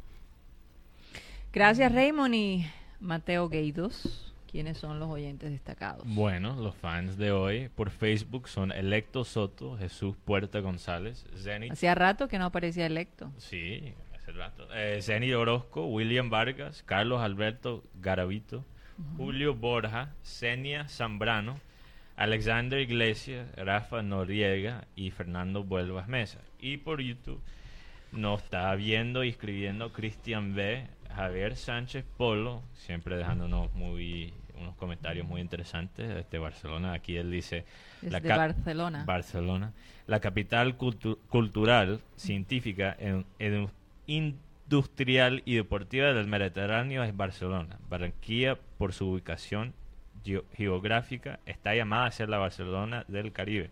Va- Oye, y no en vano, Shakira vive allá, ¿no? Que no Tiene que ser que le no recuerda a creo que Barcelona. es una casualidad que ella... Es que Barcelona es fuera de serie, Sí. la verdad. Eh, Pedro Torres, José Atencia, eh, que nos escucha desde Nueva Jersey, se recuerda. bien. Oye, tenemos varios... ¿Es Atencio o Artencia? Atencia. Atencia. Que bueno, tenemos varios, varios oyentes en, en En New New Jersey. Jersey, sí. Bueno, Eh, Carlos Rodríguez, el que claro. tuvimos aquí esta semana, New que Jersey. Nos escribió también ayer. Eh, él dice... Saludos. em, aquí está su... Reportando la sintonía como siempre. Cuando no los puedo escuchar estoy intranquilo y siento que algo me hizo falta. Oh. Bueno, o sea, sí. gracias. Oye, gracias, y quiero... gracias por tu comentario tan, tan positivo. Sí. Eh, Luis Reales Navarro, Arelis Erazo y John Jairo. Quería mandarle un saludo a Luis Alberto Padilla Rebolledo. Tengo un sobrino que también se llama así, Luis Alberto Padilla. Pero este es Luis Alberto Padilla Rebolledo eh, de Ciénaga, que dice que nos ha mandado varias veces saludes, pero como que, que no, no le hemos contestado. Entonces quise tomarme Sí. eh, eh, ese mensaje personal y decirte, hombre, gracias de verdad. Eh, un mensaje muy bonito el que nos escribiste y, y qué chévere que, que, que estés allí apoyándonos desde Ciénaga. Hace poco estuvimos, pasamos por ahí. Sí. Estuvimos en tu tierra. hace una Así semana. es. Bueno, no sé cómo va la llamada con Juan Jesús González Benji. Ahora estamos tratando de comunicarnos con él. Ok. Perfecto. Juan Jesús González es un periodista español, yo les comentaba, eh, radicado ahora en Miami, profesor de la Universidad de- Internacional de, de la Florida, y él es profesor de periodismo. Entonces, eh, va a estar con nosotros algunas veces eh, apoyándonos eh, y tenemos varios aspectos que nos gustaría preguntarle, Sí. sobre todo porque eh, hemos visto por televisión el, el- todo este proceso en contra de Trump y, mucha gente está como en las nubes. Bueno, ¿y, y esto qué va a pasar aquí?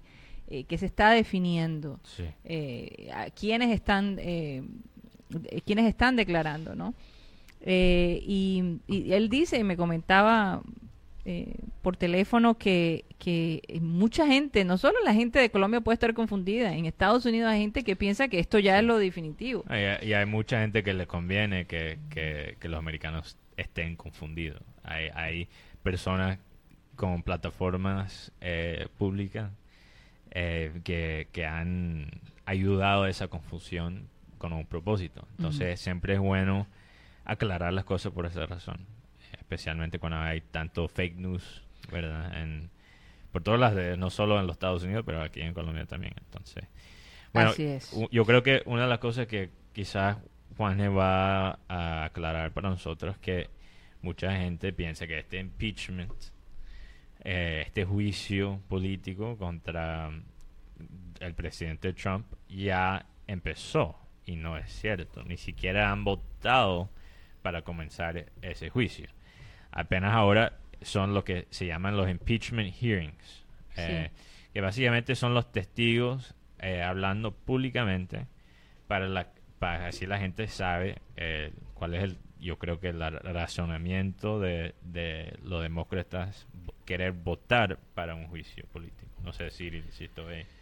Eh, sí, o Sí, sea, todo eso hay también. tres, eh, eh, tienes toda la razón. Esto es apenas la investigación. Primero había la parte investigativa mm, deja atrás puertas cerradas porque había mm, eh, no querían y este es un procedimiento muy típico de parte como si fuera un procedimiento normal en la corte de limitar la información que va a salir eh, precisamente para que los testigos no pueden coordinar eh, lo que van a, lo que van a decir.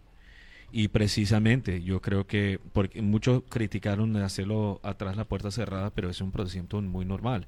Incluso cogieron varios en eh, digamos inconsistencias que le hizo a varios incluyendo el embajador Sunderland cambiar lo que había em, eh, o sea, cambiar su testimonio ah, de una forma bastante radical. Ah, ayer vimos el último día de ya eh, lo que se está haciendo ya públicamente en estas últimas dos semanas, que la fase em, de, de los testigos llegar frente al Congreso de una forma pública y vimos hasta cierto pu- punto Fiona Hill, realmente a una experta sobre Rusia y Europa del Este, que es originalmente Gran Bretaña. Ella no es ni, ni- no es eh, partisana, o sea, no es ni ninguno de los dos eh, partidos políticos. Ah, realmente ser el caso de una forma donde hasta cierto punto los demócratas hasta, eh, que no han podido realmente hacer el caso eh, porque lo puso en términos muy claros desmintió todas esas es, cons- eh, teorías de conspiración eh, de una y dio información muy clave y lo que dijeron que no asociaban la investigación en, en la empresa ah, eh, de Ucrania de energía, Parisma, eh, que no que trataban de decir que no asociaban eso en un principio a una investigación en Joe Biden, el, el ex vice- vicepresidente Vicepresidente y actual Obama. candidato para la presidencia, que no lo asociaban, ya se quedó como... Sí. eh, eh, básicamente decirlo- dijo, di- eh, eh, básicamente ella dijo es que si no podían darse cuenta de eso, cuando todos los demás sí, eh, les faltaba una tuerca un poquito.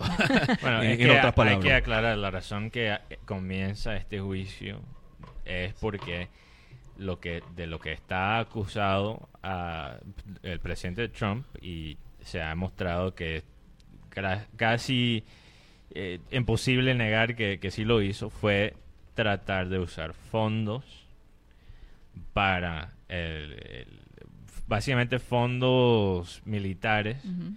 Aprobado por el Congreso ya. ya aprobado por el Congreso, básicamente aguantar esos fondos a Ucrania para que Ucrania empezara una investigación sobre el hijo del ex vice- eh, Vicepresidente. vicepresidente de los Estados Unidos, Joe Biden, que es una es un posible candidato que le va a que, que- con quien Trump se va a enfrentar este próximo año en las elecciones.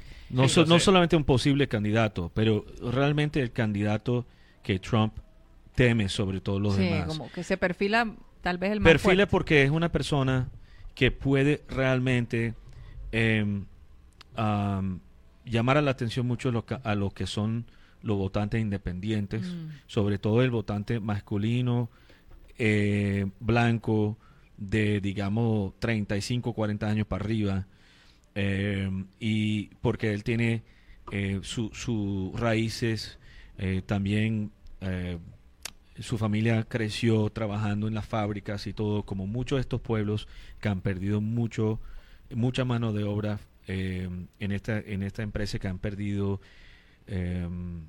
empleos Mm. al exterior, ¿verdad? empleo eh, de, fábrica al exterior.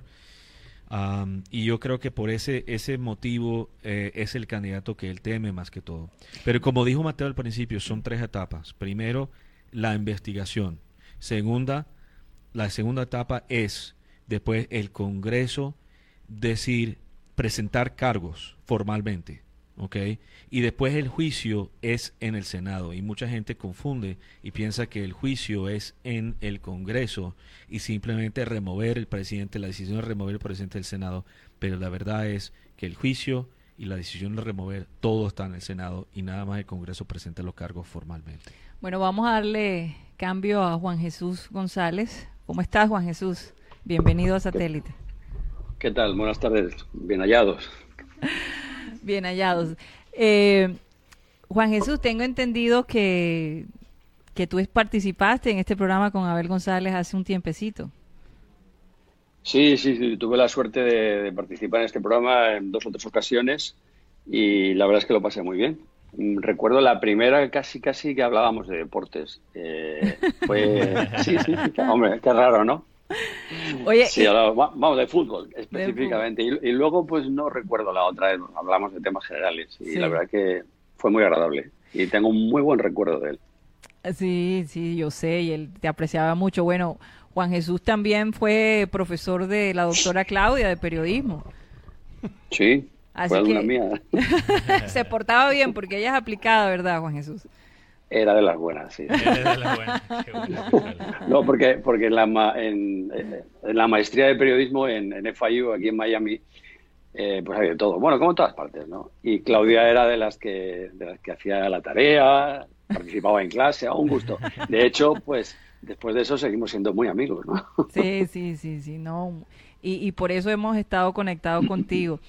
Eh, Sí. Cyril Gaidos, eh, uno de nuestros panelistas, estaba hablando sobre eh, este proceso que se está llevando a cabo en, en Estados Unidos en contra del presidente Trump.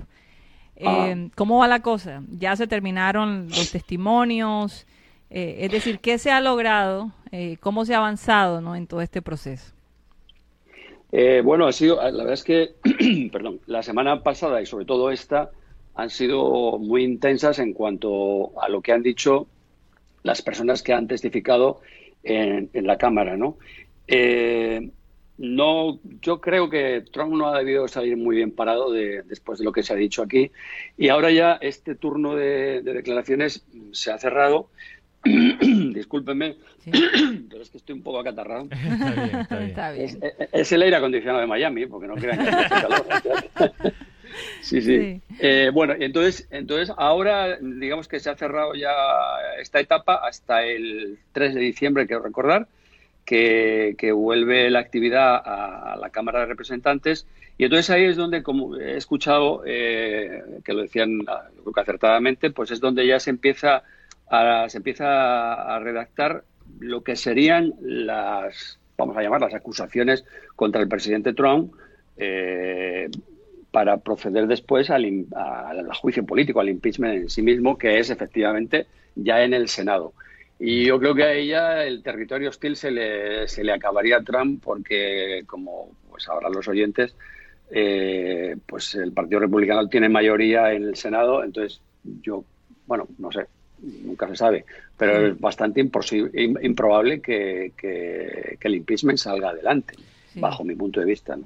Bueno, yo creo que el, el impeachment va, yo creo que va a pasar, yo creo que lo van a quitar como presidente. Entonces, mi pregunta quizás es cuál es la, si no es, si no es muy probable que el Senado vota en favor de quitar a Trump como presidente, entonces cuál es el propósito quizás de los demócratas todavía hacer todo este proceso.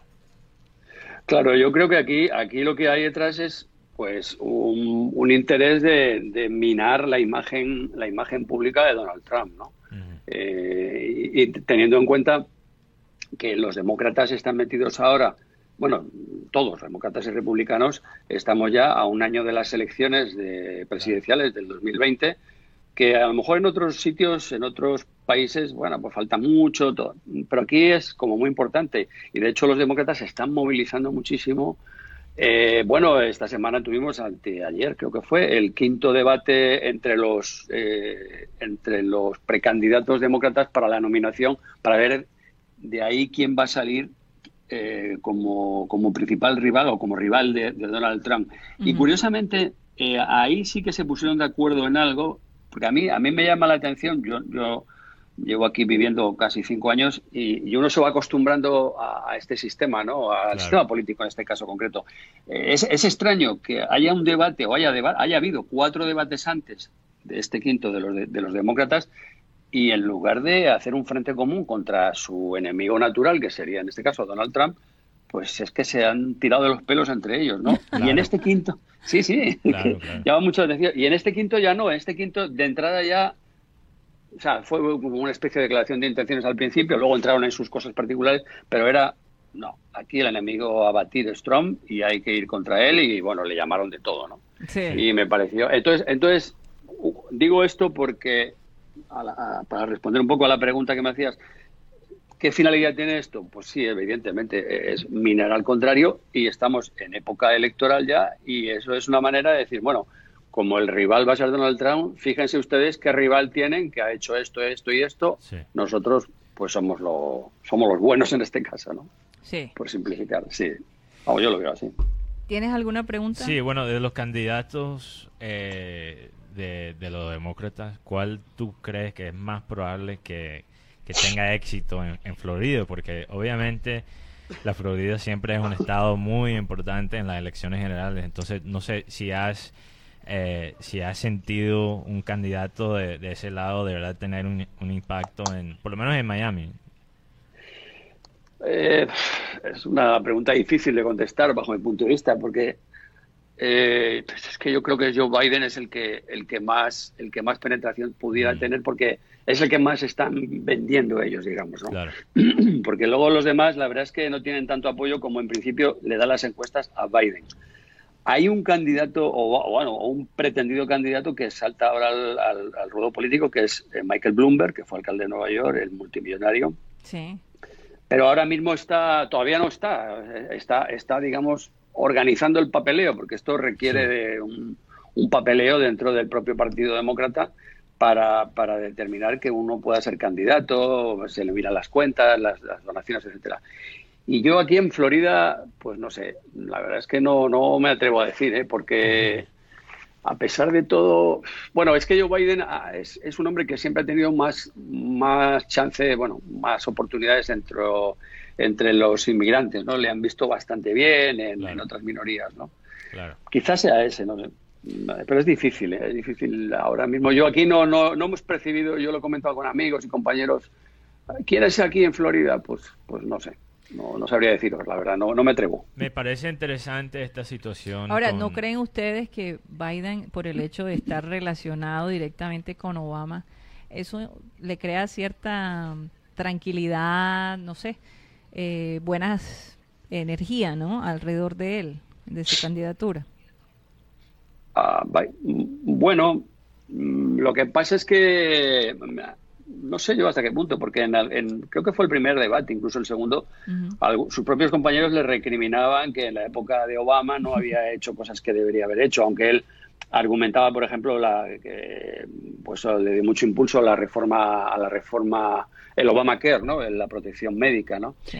No sé, yo creo que ya Obama quizás sea un tiempo pasado, aunque eh, de vez en cuando salta a los medios, pues para, básicamente hoy mismo creo que en el Washington Post había algo de Obama, pues apoyando, a, apoyando la candidatura demócrata en general, no a uno en concreto, ¿no? Claro. Eh, hombre, es un, eh, estuvo ocho años de vicepresidente y, bueno, algo haría, ¿no? Aparte de, de, to, de, todo lo malo claro que le dicen que, sí. que, hizo con Ucrania, ¿no? Sí, sí. Pero, sí. Juanje y bueno, Juan Jesús, porque Sí, no digamos, importa. no importa que te llamemos Juanje. Bueno, como me llaman los amigos. entonces. Juan Jesús, eh, ¿qué equipo de fútbol es tu favorito? Hombre, por favor, el Real Madrid, claro. Qué lástima que no tenemos Alejandro. Alejandro es. Él es atlético. Él es atlético, Él, él ¿no? es colombiano, pero vivió mucho tiempo en España y bueno, él Sí. sería un debate aquí interesante. Yo- yo te- No, bueno, yo al Atleti también lo quiero mucho. Yo soy de Madrid, entonces el Atleti también es Claro. mi segundo equipo, hombre. Claro que sí. Ah, Benjamín Gutiérrez tiene una pregunta para ti. A ver, ¿cómo, ven allá en Estados Unidos la situación que está pasando Colombia en estos momentos con el tema de las manifestaciones, el paro y estas cosas? ¿Cómo Sí. lo ven? Pues mira, eh, ahora estaba comentando con un amigo por aquí. eh, yo aquí, aquí la manifestación de ayer o el paro de ayer en Colombia, yo creo que ha pasado bastante desapercibido. Estaba revisando las portadas de los principales periódicos de, de Estados Unidos, los, vamos, los más conocidos, el New York Times, el Post, el, el- el- en fin, los más conocidos, ¿no? Y la verdad es que, mm, mm, bueno, en primera página nada. Y luego Sí. hay que ir muy adentro y algunos ni siquiera alguna referencia. En las ediciones digitales, pues sí, alguna cosa hay. Pero poco, ha pasado bastante desapercibido, la verdad. Y, y las, las televisiones aquí, pues también. Las radios no, en algunas emisoras de radio, esta mañana estaba escuchando alguna por aquí, y sí, sí había más referencias, ¿no? Pero la verdad es que, mm, no sé, yo creo que no ha tenido mucha repercusión aquí el- lo que ocurrió ayer en Colombia, a pesar, bueno, a pesar de que ha habido hasta, hasta muertos, ¿no? Entonces, no. No sé, aquí, aquí la gente está preocupada por otras cosas. Sí, sí. Bueno, yo creo que lo que pasa es que la huelga, digamos, no tuvo ese impacto violento, Exacto. ¿verdad? Como pasó en Chile y, y como ha, pasado en Hong Kong. Entonces, desafortunadamente para la prensa tienen que haber tantos muertos como para darle eh, importancia. no, ¿no? es, buena- es bueno para nosotros porque yo creo que lo que Colombia está haciendo de quizás de la, de, de la imagen de la economía, pero también de, de la parte social y política, están tratando de mo- mostrarse y lucirse como un país estable comparado al, al resto del Sí. continente, que está ahora, mi- ahora, mismo un poquito caótico. Ahora, pero sobre ese papel, tú como profesor, eh, y y ahora que has vivido varios años en, en los Estados Unidos y ahora mismo se- hay, todavía hay ese debate sobre cuál es el, el papel de la prensa ahora en esta nueva época digital donde hay tanto fake news. Eh, entonces, ¿cómo, cómo ves ese ambiente? Eh, hasta se ha preguntado, ¿va a sobrevivir el periodismo? Entonces, ¿cómo, cómo ves eso? Sí. Buena pregunta. Bueno, esto, es una buena pregunta, es una- complicadísima. Sí, sí, vaya preguntita, ¿eh? A estas horas. Hombre, a ver, Él es buen estudiante también, Juan Jesús. bueno, a ver, a ver, a ver qué nota le pongo. Bueno, el, eh, que- es que, claro, aquí entramos en el, en, el, en el debate de las fake news, como tú comentabas, ¿no? Y la verdad es que, es que hoy en día todo el mundo se cree periodista. Esto es una cosa tremenda, ¿no? Porque tienes un, un teléfono móvil, por ejemplo, vas por la calle, ves un accidente, y ya lanzas tu crónica a las redes a, a ver si alguien la lee o Claro. si no, ¿no? Y el problema es lo de siempre, verificar. Entonces la gente aquí, por ser el primero, sacrifico la, la veracidad, claro, es lo que está pasando, ¿no? Eh, entonces sí, hay muchísimas fake news cos- constantemente, ¿no? O sea, y, y- y la gente que se sigue fiando para informarse, eh, no ya de, por ejemplo, de las ediciones digitales de los medios, sino de cualquier cosa, algo que un amigo que te pone en el Facebook o en el Instagram, lo, lo que es. sea, y, y lo das por bueno, ¿no? Es tremendo, ¿no? Estamos en una época en la que la democratización de la información es estupenda, pero hay que tener muchísimo cuidado. Y luego hay una cosa con lo, con lo a propósito de las fake news y los fact-checking estos, ¿no? La Ujú. verificación de las fuentes, a mí me, me- me asombra mucho, ¿no? Porque siempre se ha dicho, o sea, eh, se está haciendo mucho hincapié ahora en esto de hay que verificar las fuentes, el fact-checking y tal.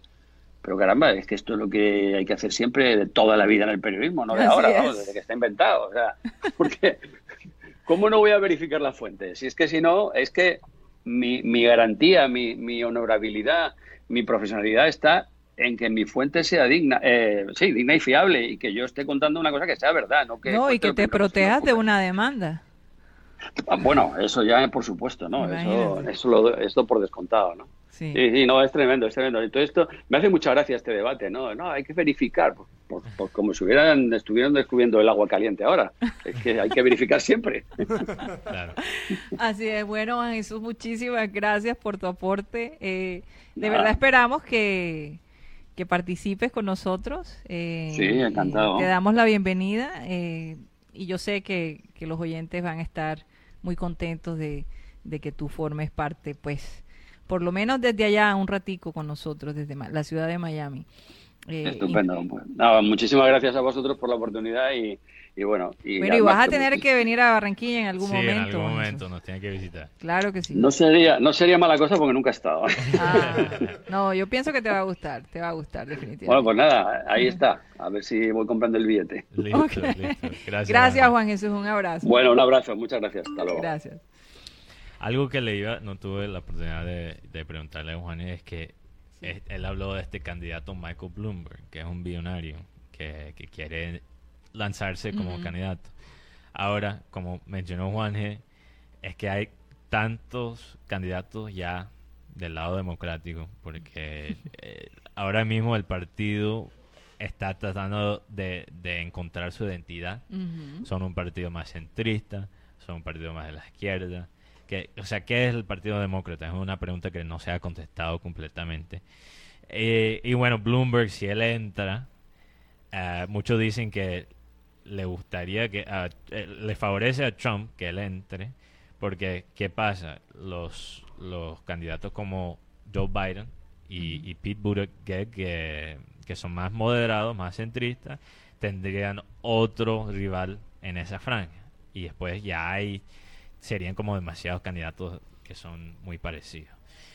Entonces, interesante. Interesante lo que está pasando en Sí, esa y franja. interesante también que, eh, que no se oyó mucho sobre la, la huelga de Colombia, que fue algo muy así superficial.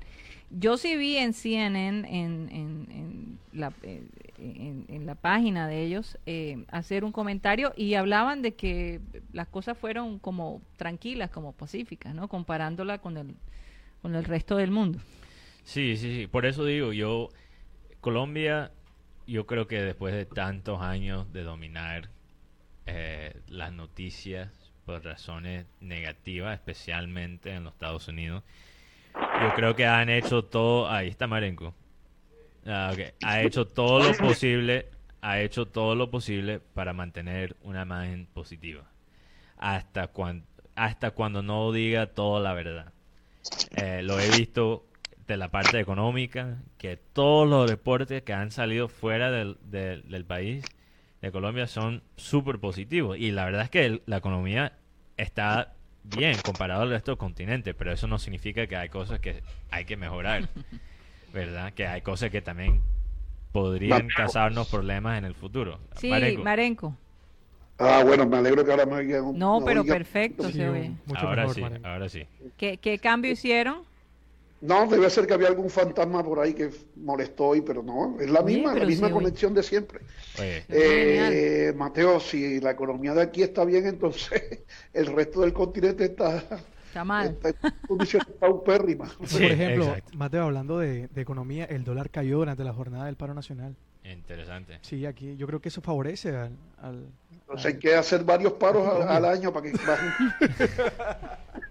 Bueno, e- e- eso, eso es algo interesante que, ok, todos los reportes y las estadísticas de Colombia son buenas, pero nuestra moneda cada vez baja más y más. Ese. Y Oye, que- Mateo. Ah, Bueno, menos mal que tú tienes tu sangre latina también, ¿no? yo, tú siempre me dices gringo que yo actúo como gringo, pero yo, yo, yo pienso que tiro un poquito más del lado. Yo sí tengo esa sangre gringa, pero tiro un poquito más del lado latino. Por eso, por eso. Y además tu papá también tiene sangre latina, entonces... ahí- Bueno, él ahí siempre se tú- ha sentido mucho más colombiano que americano. la Es verdad. verdad, es verdad. es verdad. Sí, sí, pero, pero él es gringo, de todas formas. Entonces, entonces eh, eh, Mateo se salva. este hombre. eh, se salva. Aunque, aunque a veces él tira para la rosca izquierda, pero se salva. Eh, eh, eh, eh, y, y lo digo esto porque es que hay gringos que son absolutistas, tienen un pensamiento en donde nada los hace cambiar de que no tienen razón. Y lo digo, Mateo, porque yo te mostré ayer una, una, una boleta de, de, la votación del Salón de la Fama, para el Salón de la Fama de Cooperstown. Y, y, y ya hoy, es que hay un, hay un periodista que creo que vive en California que se llama Ryan Thibodeau. él, él se encarga de recopilar los votos de los periodistas que pertenecen a la, a la Asociación de Redactores Deportivos de, de América que votan para el Salón de la Fama. Entonces hay muchos de ellos que publican en, su, en sus redes sociales cómo votaron y él toma eso y lo publica en su, en su cuenta de Twitter. Va, va, va compilando la votación de los que la publican, porque todavía hay viejos recalcitrantes que no publican cómo votaron, sino ya cuando finalmente se da a conocer la votación. Entonces él va llevando, va publicando y ahí se va conociendo qué porcentaje llevan los, los peloteros que van siendo votados por los distintos periodistas. Entonces, ya se han publicado cinco boletas de esas, de, de, votación al Salón de la Fama. Y hay dos periodistas que solo votaron por Derek Jeter. Las demás casillas quedaron en blanco. Cada periodista puede votar por, hasta por 10 peloteros. Sin embargo, donde hay como 20, 20 jugadores para escoger o más, esos dos periodistas solo han votado por Derek Jeter. ¿Qué opinas tú, Mateo? No, yo viendo aquí, tengo la lista, eh, me parece... Porque tú mencionaste que a esa frase, eh, a esa frase que ellos dicen que a, a la sala solo llega dioses. Yo, Salón de la Fama. Sí. Al Salón de la Fama solo llega dioses. Y yo mirando Bobby Abreu, Barry Bonds, Roger Clemens, Jason Giambi, Manny Ramírez, Sammy Sosa, Los chicos malos. Al, Alfonso so, Soriano, Kurt Schilling. Oye, y esos tipos no eran dioses. Eso me parece absurdo. Absurdo. Sí, Entonces sí. Yo, yo creo que tenga un poquito una definición de un dios en el béisbol poquito diferente no, que eso, eso de, eso de Dios se lo puse yo, no, no, no, no, no lo dijeron ellos. Ah, ok, pero todavía. Pero, pero, pero uno interpreta eso, entonces, ¿qué es lo que van a elegir estos tipos? Claro. Solo a dioses.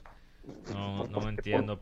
Ahora, si ellos, yo, yo quisiera saber cuál es el, el razonamiento de ellos si no están escogiendo a algunos jugadores por actitudes que ellos tuvieron en su eh, en su carrera porque obviamente Derek Jeter más allá de, de, de ser un beisbolista grande un, un, leyenda también es un profesional em, ejemplar, ejemplario verdad así se dice ejemplar, ejemplar. sí ejemplar. entonces ejemplar entonces eh, bueno no sé no, no entiendo por qué no no puede viendo aquí la lista, no entiendo cómo solo pueden votar para Derek Jeter. O, no sé, Marenco, tú me dices, ellos son periodistas de Nueva York.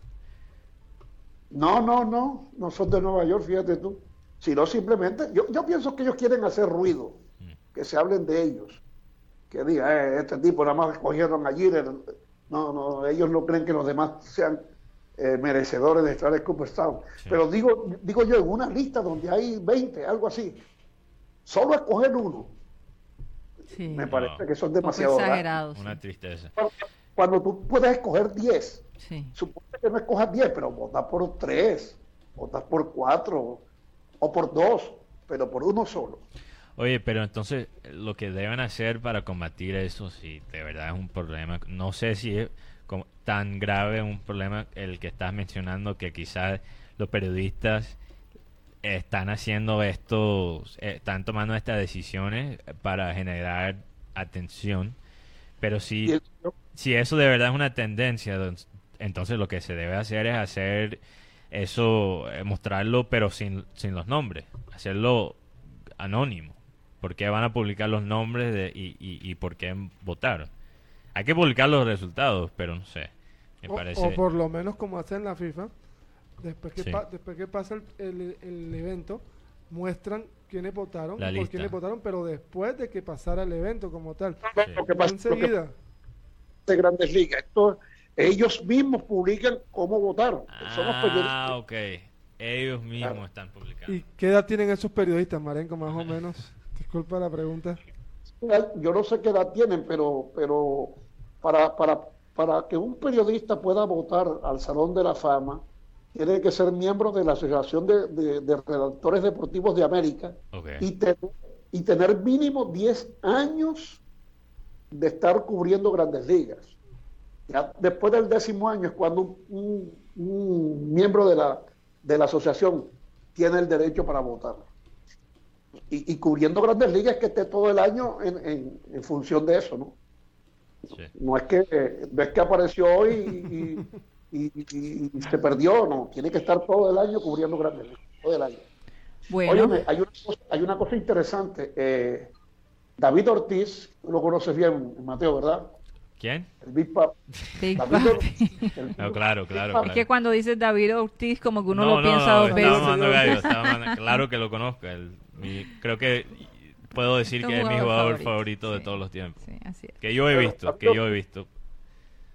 David Ortiz, eh, él desde hace 11 años tiene una, una labor muy bonita. Mm. Eh, eh, eh, él, para esta época, desde hace 11 años, hace un evento que se llama el Clásico de Golf David, David Ortiz. Mm.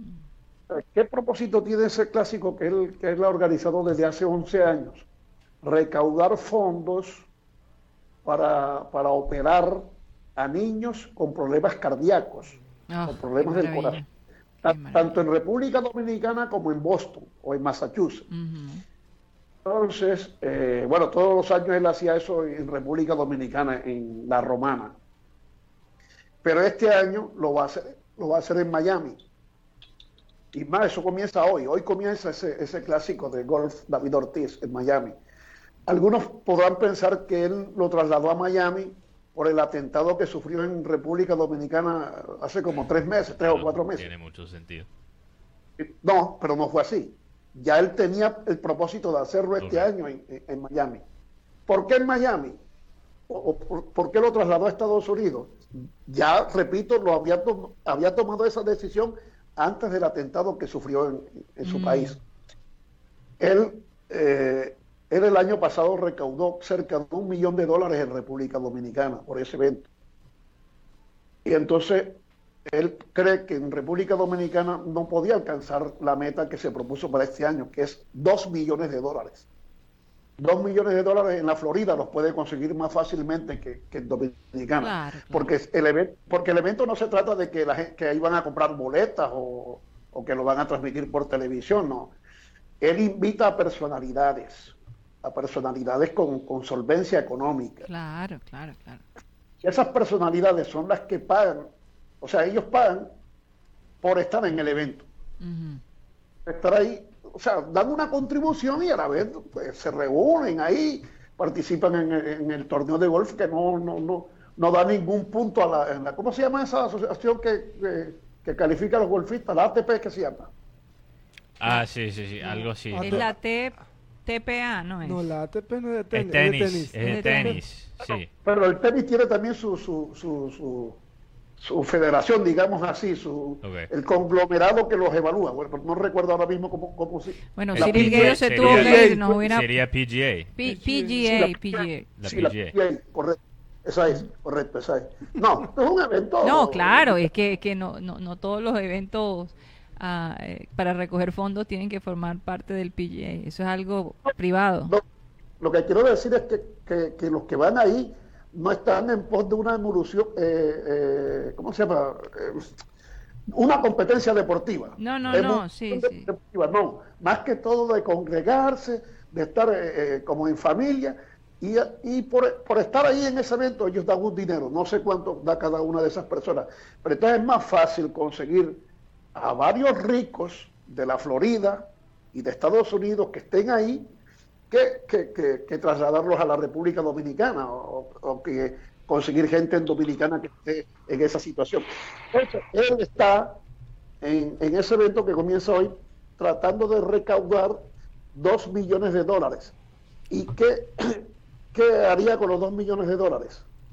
Bueno, crear el primer laboratorio de cateterismo, de cateterismo eh, pediátrico. Sí. O sea, O sea, para tratar a niños, Con problemas cardíacos, obviamente. Qué bueno, qué pero bueno. los niños, ¿no? No, es t- O sea, tremendo. Ok, amigos panel. comienza, Sí, comienza sí, en el sí. día de hoy en Miami David Ortiz. Bueno, excelente labor. Tenemos a Sergio Martínez allí. Sergio, ¿nos escuchas? Sí, aquí estoy, te escucho clarita. Hola, Sergio. Tremendo Con tu sonido, receta, Sergio. Con tus recetas locas, Sergio. No, no, no, no. Ahora estoy más tecnología. Oye, a- algo va a decir Yeyito. Denle, denle un chancecito que él habla poquito, pero cuando él habla, nosotros nos callamos para oírlo hablar a él. Tía Cari. Sí, Yeyito. Producción no ha colocado las campanitas navideñas. Producción no ha colocado las campanitas navideñas. ¿Será que Benny las puede colocar? Hombre, sí, y además porque ¿Será que- Sergio nos va a decir cuáles son los juguetes más destacados para esta Navidad. Yo estaba leyendo que eh, estos muñequitos de Yoda, uno de los personajes de la Guerra de las Galaxias, que hay- ahora mismo hay Star una Wars. serie de Star Sí, Wars, eh, Mandalorian. que- la Guerra de las Mandalorian. Galaxias. La guerra de la galaxia. No, no.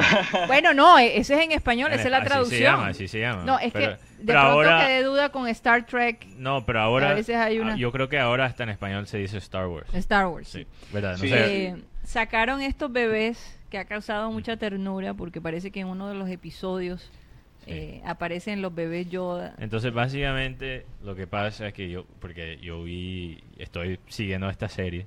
Sí. En el primer episodio, hay como estamos, eh, eh, eh, vemos el protagonista de, de este, de este programa, que es un básicamente un, eh, un soldado que lo contratan para matar gente, capturar gente, un bounty hunter, no sé cómo se dice eso en, en español. Eh, un cazador Un de fortuna o cazarrecompensas. Cazarrecompensa. Sí, entonces él Ah, le manda un, a hacer un trabajo y al final del episodio, porque ellos dicen, ok, tú tienes que matar a alguien que tiene 50 años.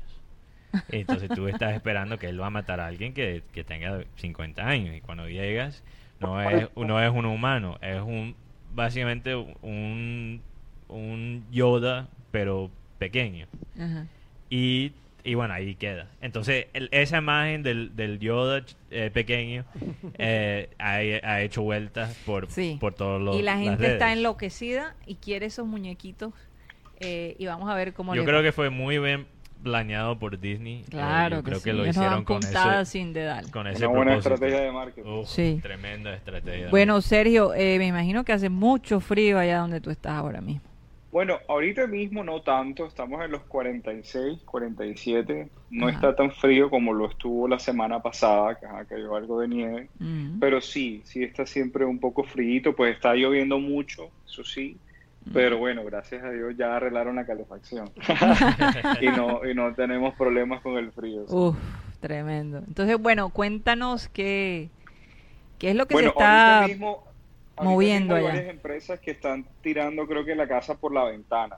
Eh, no sé si de pronto, pues, eh, sería un juguete, pero el- lo que es el Apple Watch, la serie 3, Ujú. ahorita mismo básicamente lo están regalando por 300 mil pesos.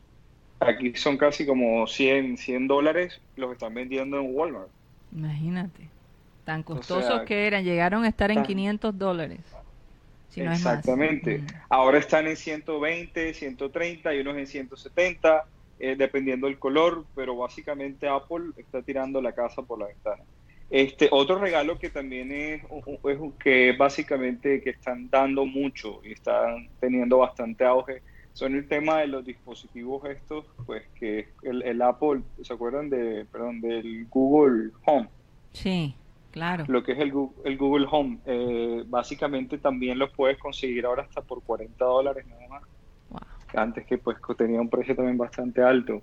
Sí. Este, esto es un regalo que también lo están, lo están dando bastante. Y es un regalo Oh, chévere, me gusta, porque es- eh, es novedoso, eh, atractivo y, y- y buen precio. Digámoslo para, para la economía de Estados Unidos, ¿no? De igual Sí, aquí total. 40 dólares, de todos modos, viene siendo eh, algo así Casi como 100 mil. 240 mil pesos, una cosa así. eh, No, tal vez sí, menos. exacto. 130 mil pesos. Como 130 Ciento- mil, ¿verdad? Sí, porque 130 mil. Está sí, tres. sí. Tres y pico, está en tres. Sí, sí, sí. Cerca a, a 130 mil, es verdad. No sé por qué estaba pensando. Hice mala Cuando se- calculación. Sí, Pero o- otro de muy los, mal. de, lo- de los regalos que se están volviendo también de moda desde que salieron los AirPods, que ahora Ajá. que precisamente salieron la segunda versión, Sí. eh, muchas empresas han hecho precisamente los AirPods, o sea, que son básicamente son estos audífonos inalámbricos. Ahora todas las empresas los tienen, desde Asus, eh, Microsoft ya va a lanzar los suyos. eh, sí, básicamente eh, hay muchas empresas que los están poniendo hasta menos de 40 dólares también. Wow. No, y es que como se viene el Black Friday, y yo te voy a decir algo, aquí en Colombia esa, esa es una, digamos, una costumbre que se Sí. está, se está, se está pegando todavía más. ¿no? exportando de, de los... La Bueno, gente aquí ponen en los almacenes Black Friday. Viernes negro Todo lo- de descuento. Todos lo copiamos. No, pero Sí, también sí. somos Oye, originales. también Oye, somos aquí, originales. aquí Magdalena Río dice, llegué tarde al programa. ¿Quién es la bella dama que, que los acompaña? Yo creo que está hablando de Catalina. Catalina, que por cierto le voy a dar chance a Catalina porque nos tiene unos datos curiosos muy interesantes. Así es, bueno, hoy viernes hay varios eventos programados aquí en la ciudad. Eh, bueno, empezando porque se va a realizar, ay, con las buenas tardes para todos. Eh, se va a, bue- bueno, pues continuar con el cacerolazo que se inició en la noche de ayer a nivel nacional. Ah.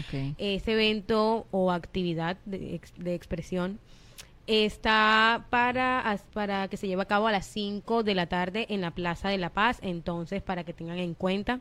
Va a estar acompañado de ritmos autóctonos del carnaval, como pudimos notar en la marcha de ayer. Barranquilla fue ejemplo. Eh, también en el día de hoy se va a estar llevando a cabo el concierto de Yatra en el, Sí. en el Puerta de Oro, el centro de convenciones ubicado en el Malecón. A las 8 de la noche. Sí, eh, la apertura. la, la Oye, apertura de parece, la me enteré por ahí por mi amada Sarita que está nominado a los Grammy, Yatra. Sí, sí, no, el artista colombiano ha estado, ha, ha ido evolucionando en su música, se está posicionando. Qué bueno. Y a esto pegado. también, a, sí, a esto también se debe a que en el día de hoy se iba a abrir a la- las puertas del Naviland que hablamos el martes. Ah, en sí, el claro. ¿verdad que sí? Y debido a que este concierto se iba a realizar en el estadio Romedio Martínez, se canceló y se, bueno, se ubicó en el, en el Puerta de Oro. Y por ello, la apertura del Naviland, este parque show, va a ser el próximo viernes 29 de Wow. noviembre. Bueno, y la gente que compró las boletas. No hay Pero problema. yo tenía entendido que lo de Yatra ya estaba programado hace ratico. Bueno, sí, pero iba a ser en el, en el estadio Romelio. eh, ¿Y qué pasó? No, no se sabe por qué, por qué No. el cambio. No. Tengo Pues- entendido que hay un concierto cristiano, Raymond. También. sí, No, no, no. Barak, Pero en, en el estadio, Romelio. en el Romelio. Sí. Según lo que tenía Debe ser- entendido, el concierto de Sebastián Yatra se aplazó para el, el centro de convenciones para mayor comodidad y también porque para tener Sí, un sí. control de sillas, van a ver, va a ser con sillas y bajo aire acondicionado, entonces como más que todo comodidad. No, y sobre todo que van a Mm. haber niños menores de edad porque el Exacto. concierto va eh, para beneficiar a las fundaciones de acá de Colombia, ya que Sebastián Yatra el pasado marzo se convirtió en embajador del Papa Francisco. Entonces Sí. está representando una, sí, una, Wow. una fundación. ¿Y cómo Eso pasó eso? Entonces es en bastante. pro, es en pro de, de- Está pegado. Está pegado. con el pero es que, es que es que este chico de verdad es un buen ejemplo para la Sí. juventud, o sea, eh, de él no se no no se le conocen escándalos, es muy calmado, anda con un grupo chévere con los hijos de Montaner, Ricky y Mauri y Camilo, e- e- ese, ese- ese- son amiguísimos. Sí, que por cierto es novio de la hija de Montaner, ya lo hablábamos así. Me, me llamó la atención que él decía que cuando era niño eh, era fan de, del Nacional, pero cuando creció eh, se volvió más bien fan de la selección Colombia. Y ahora por influencia de Montaner le gusta muchísimo la selección argentina. Ahí perdió puntos conmigo un poco. Sí, definitivamente. definitivamente. perdió puntos. Oye, quiero hacer una pregunta a la tía Cari. Uy, me asusta esas preguntas de. La pregunta a la tía Cari. Yo, yo esta mañana comencé a revisar el, el archivo de fotos y publiqué varias ahí en, en el chat de Ah, satélite. sí, sí. Y entonces puse una que, di- que titulé El día que nos asaltaron en satélite. y, fue, y fue un día que llegaron unas chicas a promocionar un evento que se llamaba el Miss Tanga. Y entonces, llegaron en el- al estudio en tanga. Y, se- y ahí, bueno, ahí les tomaron las fotos y yo las publiqué y entonces Karina me dijo, esas fotos son para las llaves de Abelatina. ¿Por qué? Bueno, pues es que, es que yo a veces he visto unas fotos porque es que las fotos que ponen en las llaves de Abel se graban en nuestro sistema, en nuestro, en nuestra base de datos, como que en nuestra, en nuestra nube. Y, y me he Ajá. tropezado con unos videos bastante fuertes, entonces, Ah, eh, pues, eh, eh, claro, patrones. eso eso pasó porque Cyril no había puesto el control, ¿no? De que no se grabaran las imágenes que se ponían en el chat. Entonces, eh, por ese lado me enteré, ¿no? De, de unas fotos interesantes que ponen las llaves de Abel. Un saludo especial para, Para ellos. ellos que pidieron saludos de Yeyito. Ah, Ah, pidieron, bueno. bueno, el lunes. Y les, está cue- programado. y les cuento. Vamos a ver si logramos hacerlo antes que nos vayamos. Pero, pero, Marenco, lo que pasa es que cuando había ese tipo de programas, yo optaba por ni siquiera ver la transmisión eh, de mi papá. Me ponía muy, no sé, no, no, no. Sí, un poco tensa. Ese día, ese día Guti se tapaba los ojos. No, yo me salí. Yo me salí, así que. empieza. Claro que yo no sé si ya salieron así como están contigo. yo- oye, me quito el sombrero de tu- con tu esposa. ¿ah? No, pero ya el salieron, sombrero. pero es que son fotos artísticas. Muy artística. Yo, yo no me imagino a Cyril Gaido con esa foto. No creo que le iría bien. Déjame decirte. ¿Qué pasó, Buena Yeyito? excusa, lo voy a usar, Marenco. Fotos artísticas. Las llaves de Abel. Vamos a repetirlo porque no. Y no tu sé. dilo de nuevo. Un saludo muy especial para el chat de las llaves de Abel. Sí, esas llaves de Ah. Abel son tremendas. ¿ah? Sí, sí. Y, Ese y- chat es peligroso. Sí, Sí, sí, peligroso, sí. Pero siempre peligroso. pendiente y apoyándonos, entonces lo Sí. apreciamos. Qué bueno por él. Bueno, Claro es que sí. viernes. Acuérdense del consejo de... Hay bastante que hacer Sí. este fin de semana, hay bastante que ver Mateo, hoy también. no trabajo, Mateo, te acepto invitación, Mateo. Hoy no trabajo. Oye, y acuérdense Tengo- del consejo de Conte. Oye, y Ma- eh, Marenco, ¿no vas a ir al partido del domingo? De Cúcuta. Béisbol. Eh, Oh. Sur agotada, señores. Ya qué bien, yo me alegro mucho por ti, Maren. Y de Titanes esta noche no va. Ah, pero que Guti no, me- no me acreditó ni me No, pero tenemos boletas, tenemos boletas. Si Ven, ir. ven, ven. Que me mande dos boletas, Guti. Estoy en la 72. Listo. Ah, bueno. As- No vimos si alguien quiso las boletas en el chat. Si alguien... Ahora, ahora chequeamos. Marenco, Bueno, te- ahora te, chequeamos. mandan a decir aquí que hoy es viernes sin gas, sin gastar. Así me un amigo que se llama Sócrates Carrillo. Un día estábamos en el rancho Currambero y se acercó a la mesa. Chacho, ¿me puedes regalar un whisky sin gas? Y yo me quedé así. Sin gas, pero si lo- el whisky no trae gas. Le dije, pero ¿cuál es ese whisky sin gas? Dice, sin gastar un peso. Oye, pero ¿será el mismo whisky que propusiste que te regalaran de Navidad, Marenco? Ese es Johnny Walker. Ah, sí, Jerry Walker. Dos, ¿La botellita cuánto vale, Mateo? dos millones quinientos. Bueno, pórtate bien y quizás el niño Dios te lo trae. no, no. cu, cu. No, no, Dos millones quinientos. Esa, esa foto la tomé en la casa de Johnny Walker en Madrid, allá en España. Wow, wow. Esa, Imagínate. esa, esa botella que tú ves, que ven, ven ustedes en esa foto, esa botella era una de las 330 que hicieron exclusivamente para el mundo entero. Ah. Esos son whiskies destilados de 1800 no sé cuánto por allá. 1600. Literalmente, casi en los... Literalmente el Sí. 1600. Así es. Sí, botellita cuesta 2.500 euros. Ah, Euros. no, ¿y tú de dónde sacaste dos millones Yo quinientos? pensé que era, yo, yo pensé que era uno que, que Marenco encontró ahí en una tienda. no El sé. euro está como a 3.700 pesos, más o menos. Wow, costoso. 9 costoso, millones de pesos vale esa botellita. costoso. Más o menos. Tremendo. 3 de la tarde con 3 minutos, amigos. Oh, wow, nos pasamos tres minutos. Pero como decía, aquí no nos regañan. Aquí no nos regañan cuando nos pasamos tres minutos. Pero bueno, eh, nos vamos a despedir. Eh, esperamos que este fin de semana de verdad se la gocen. Eh, descansen mucho, vayan al estadio a apoyar el Junior como lo hicimos este miércoles. Allí estaremos. Y Titanes. Titanes, les damos todo nuestro apoyo. Yo sé que hoy van a ganar. Oye, y cuando yo digo que ganan, ganan. Vamos a ver, vamos a ver. Tengo- Tienes que ir al estadio. vamos a ver si acierto hoy, si acierto hoy.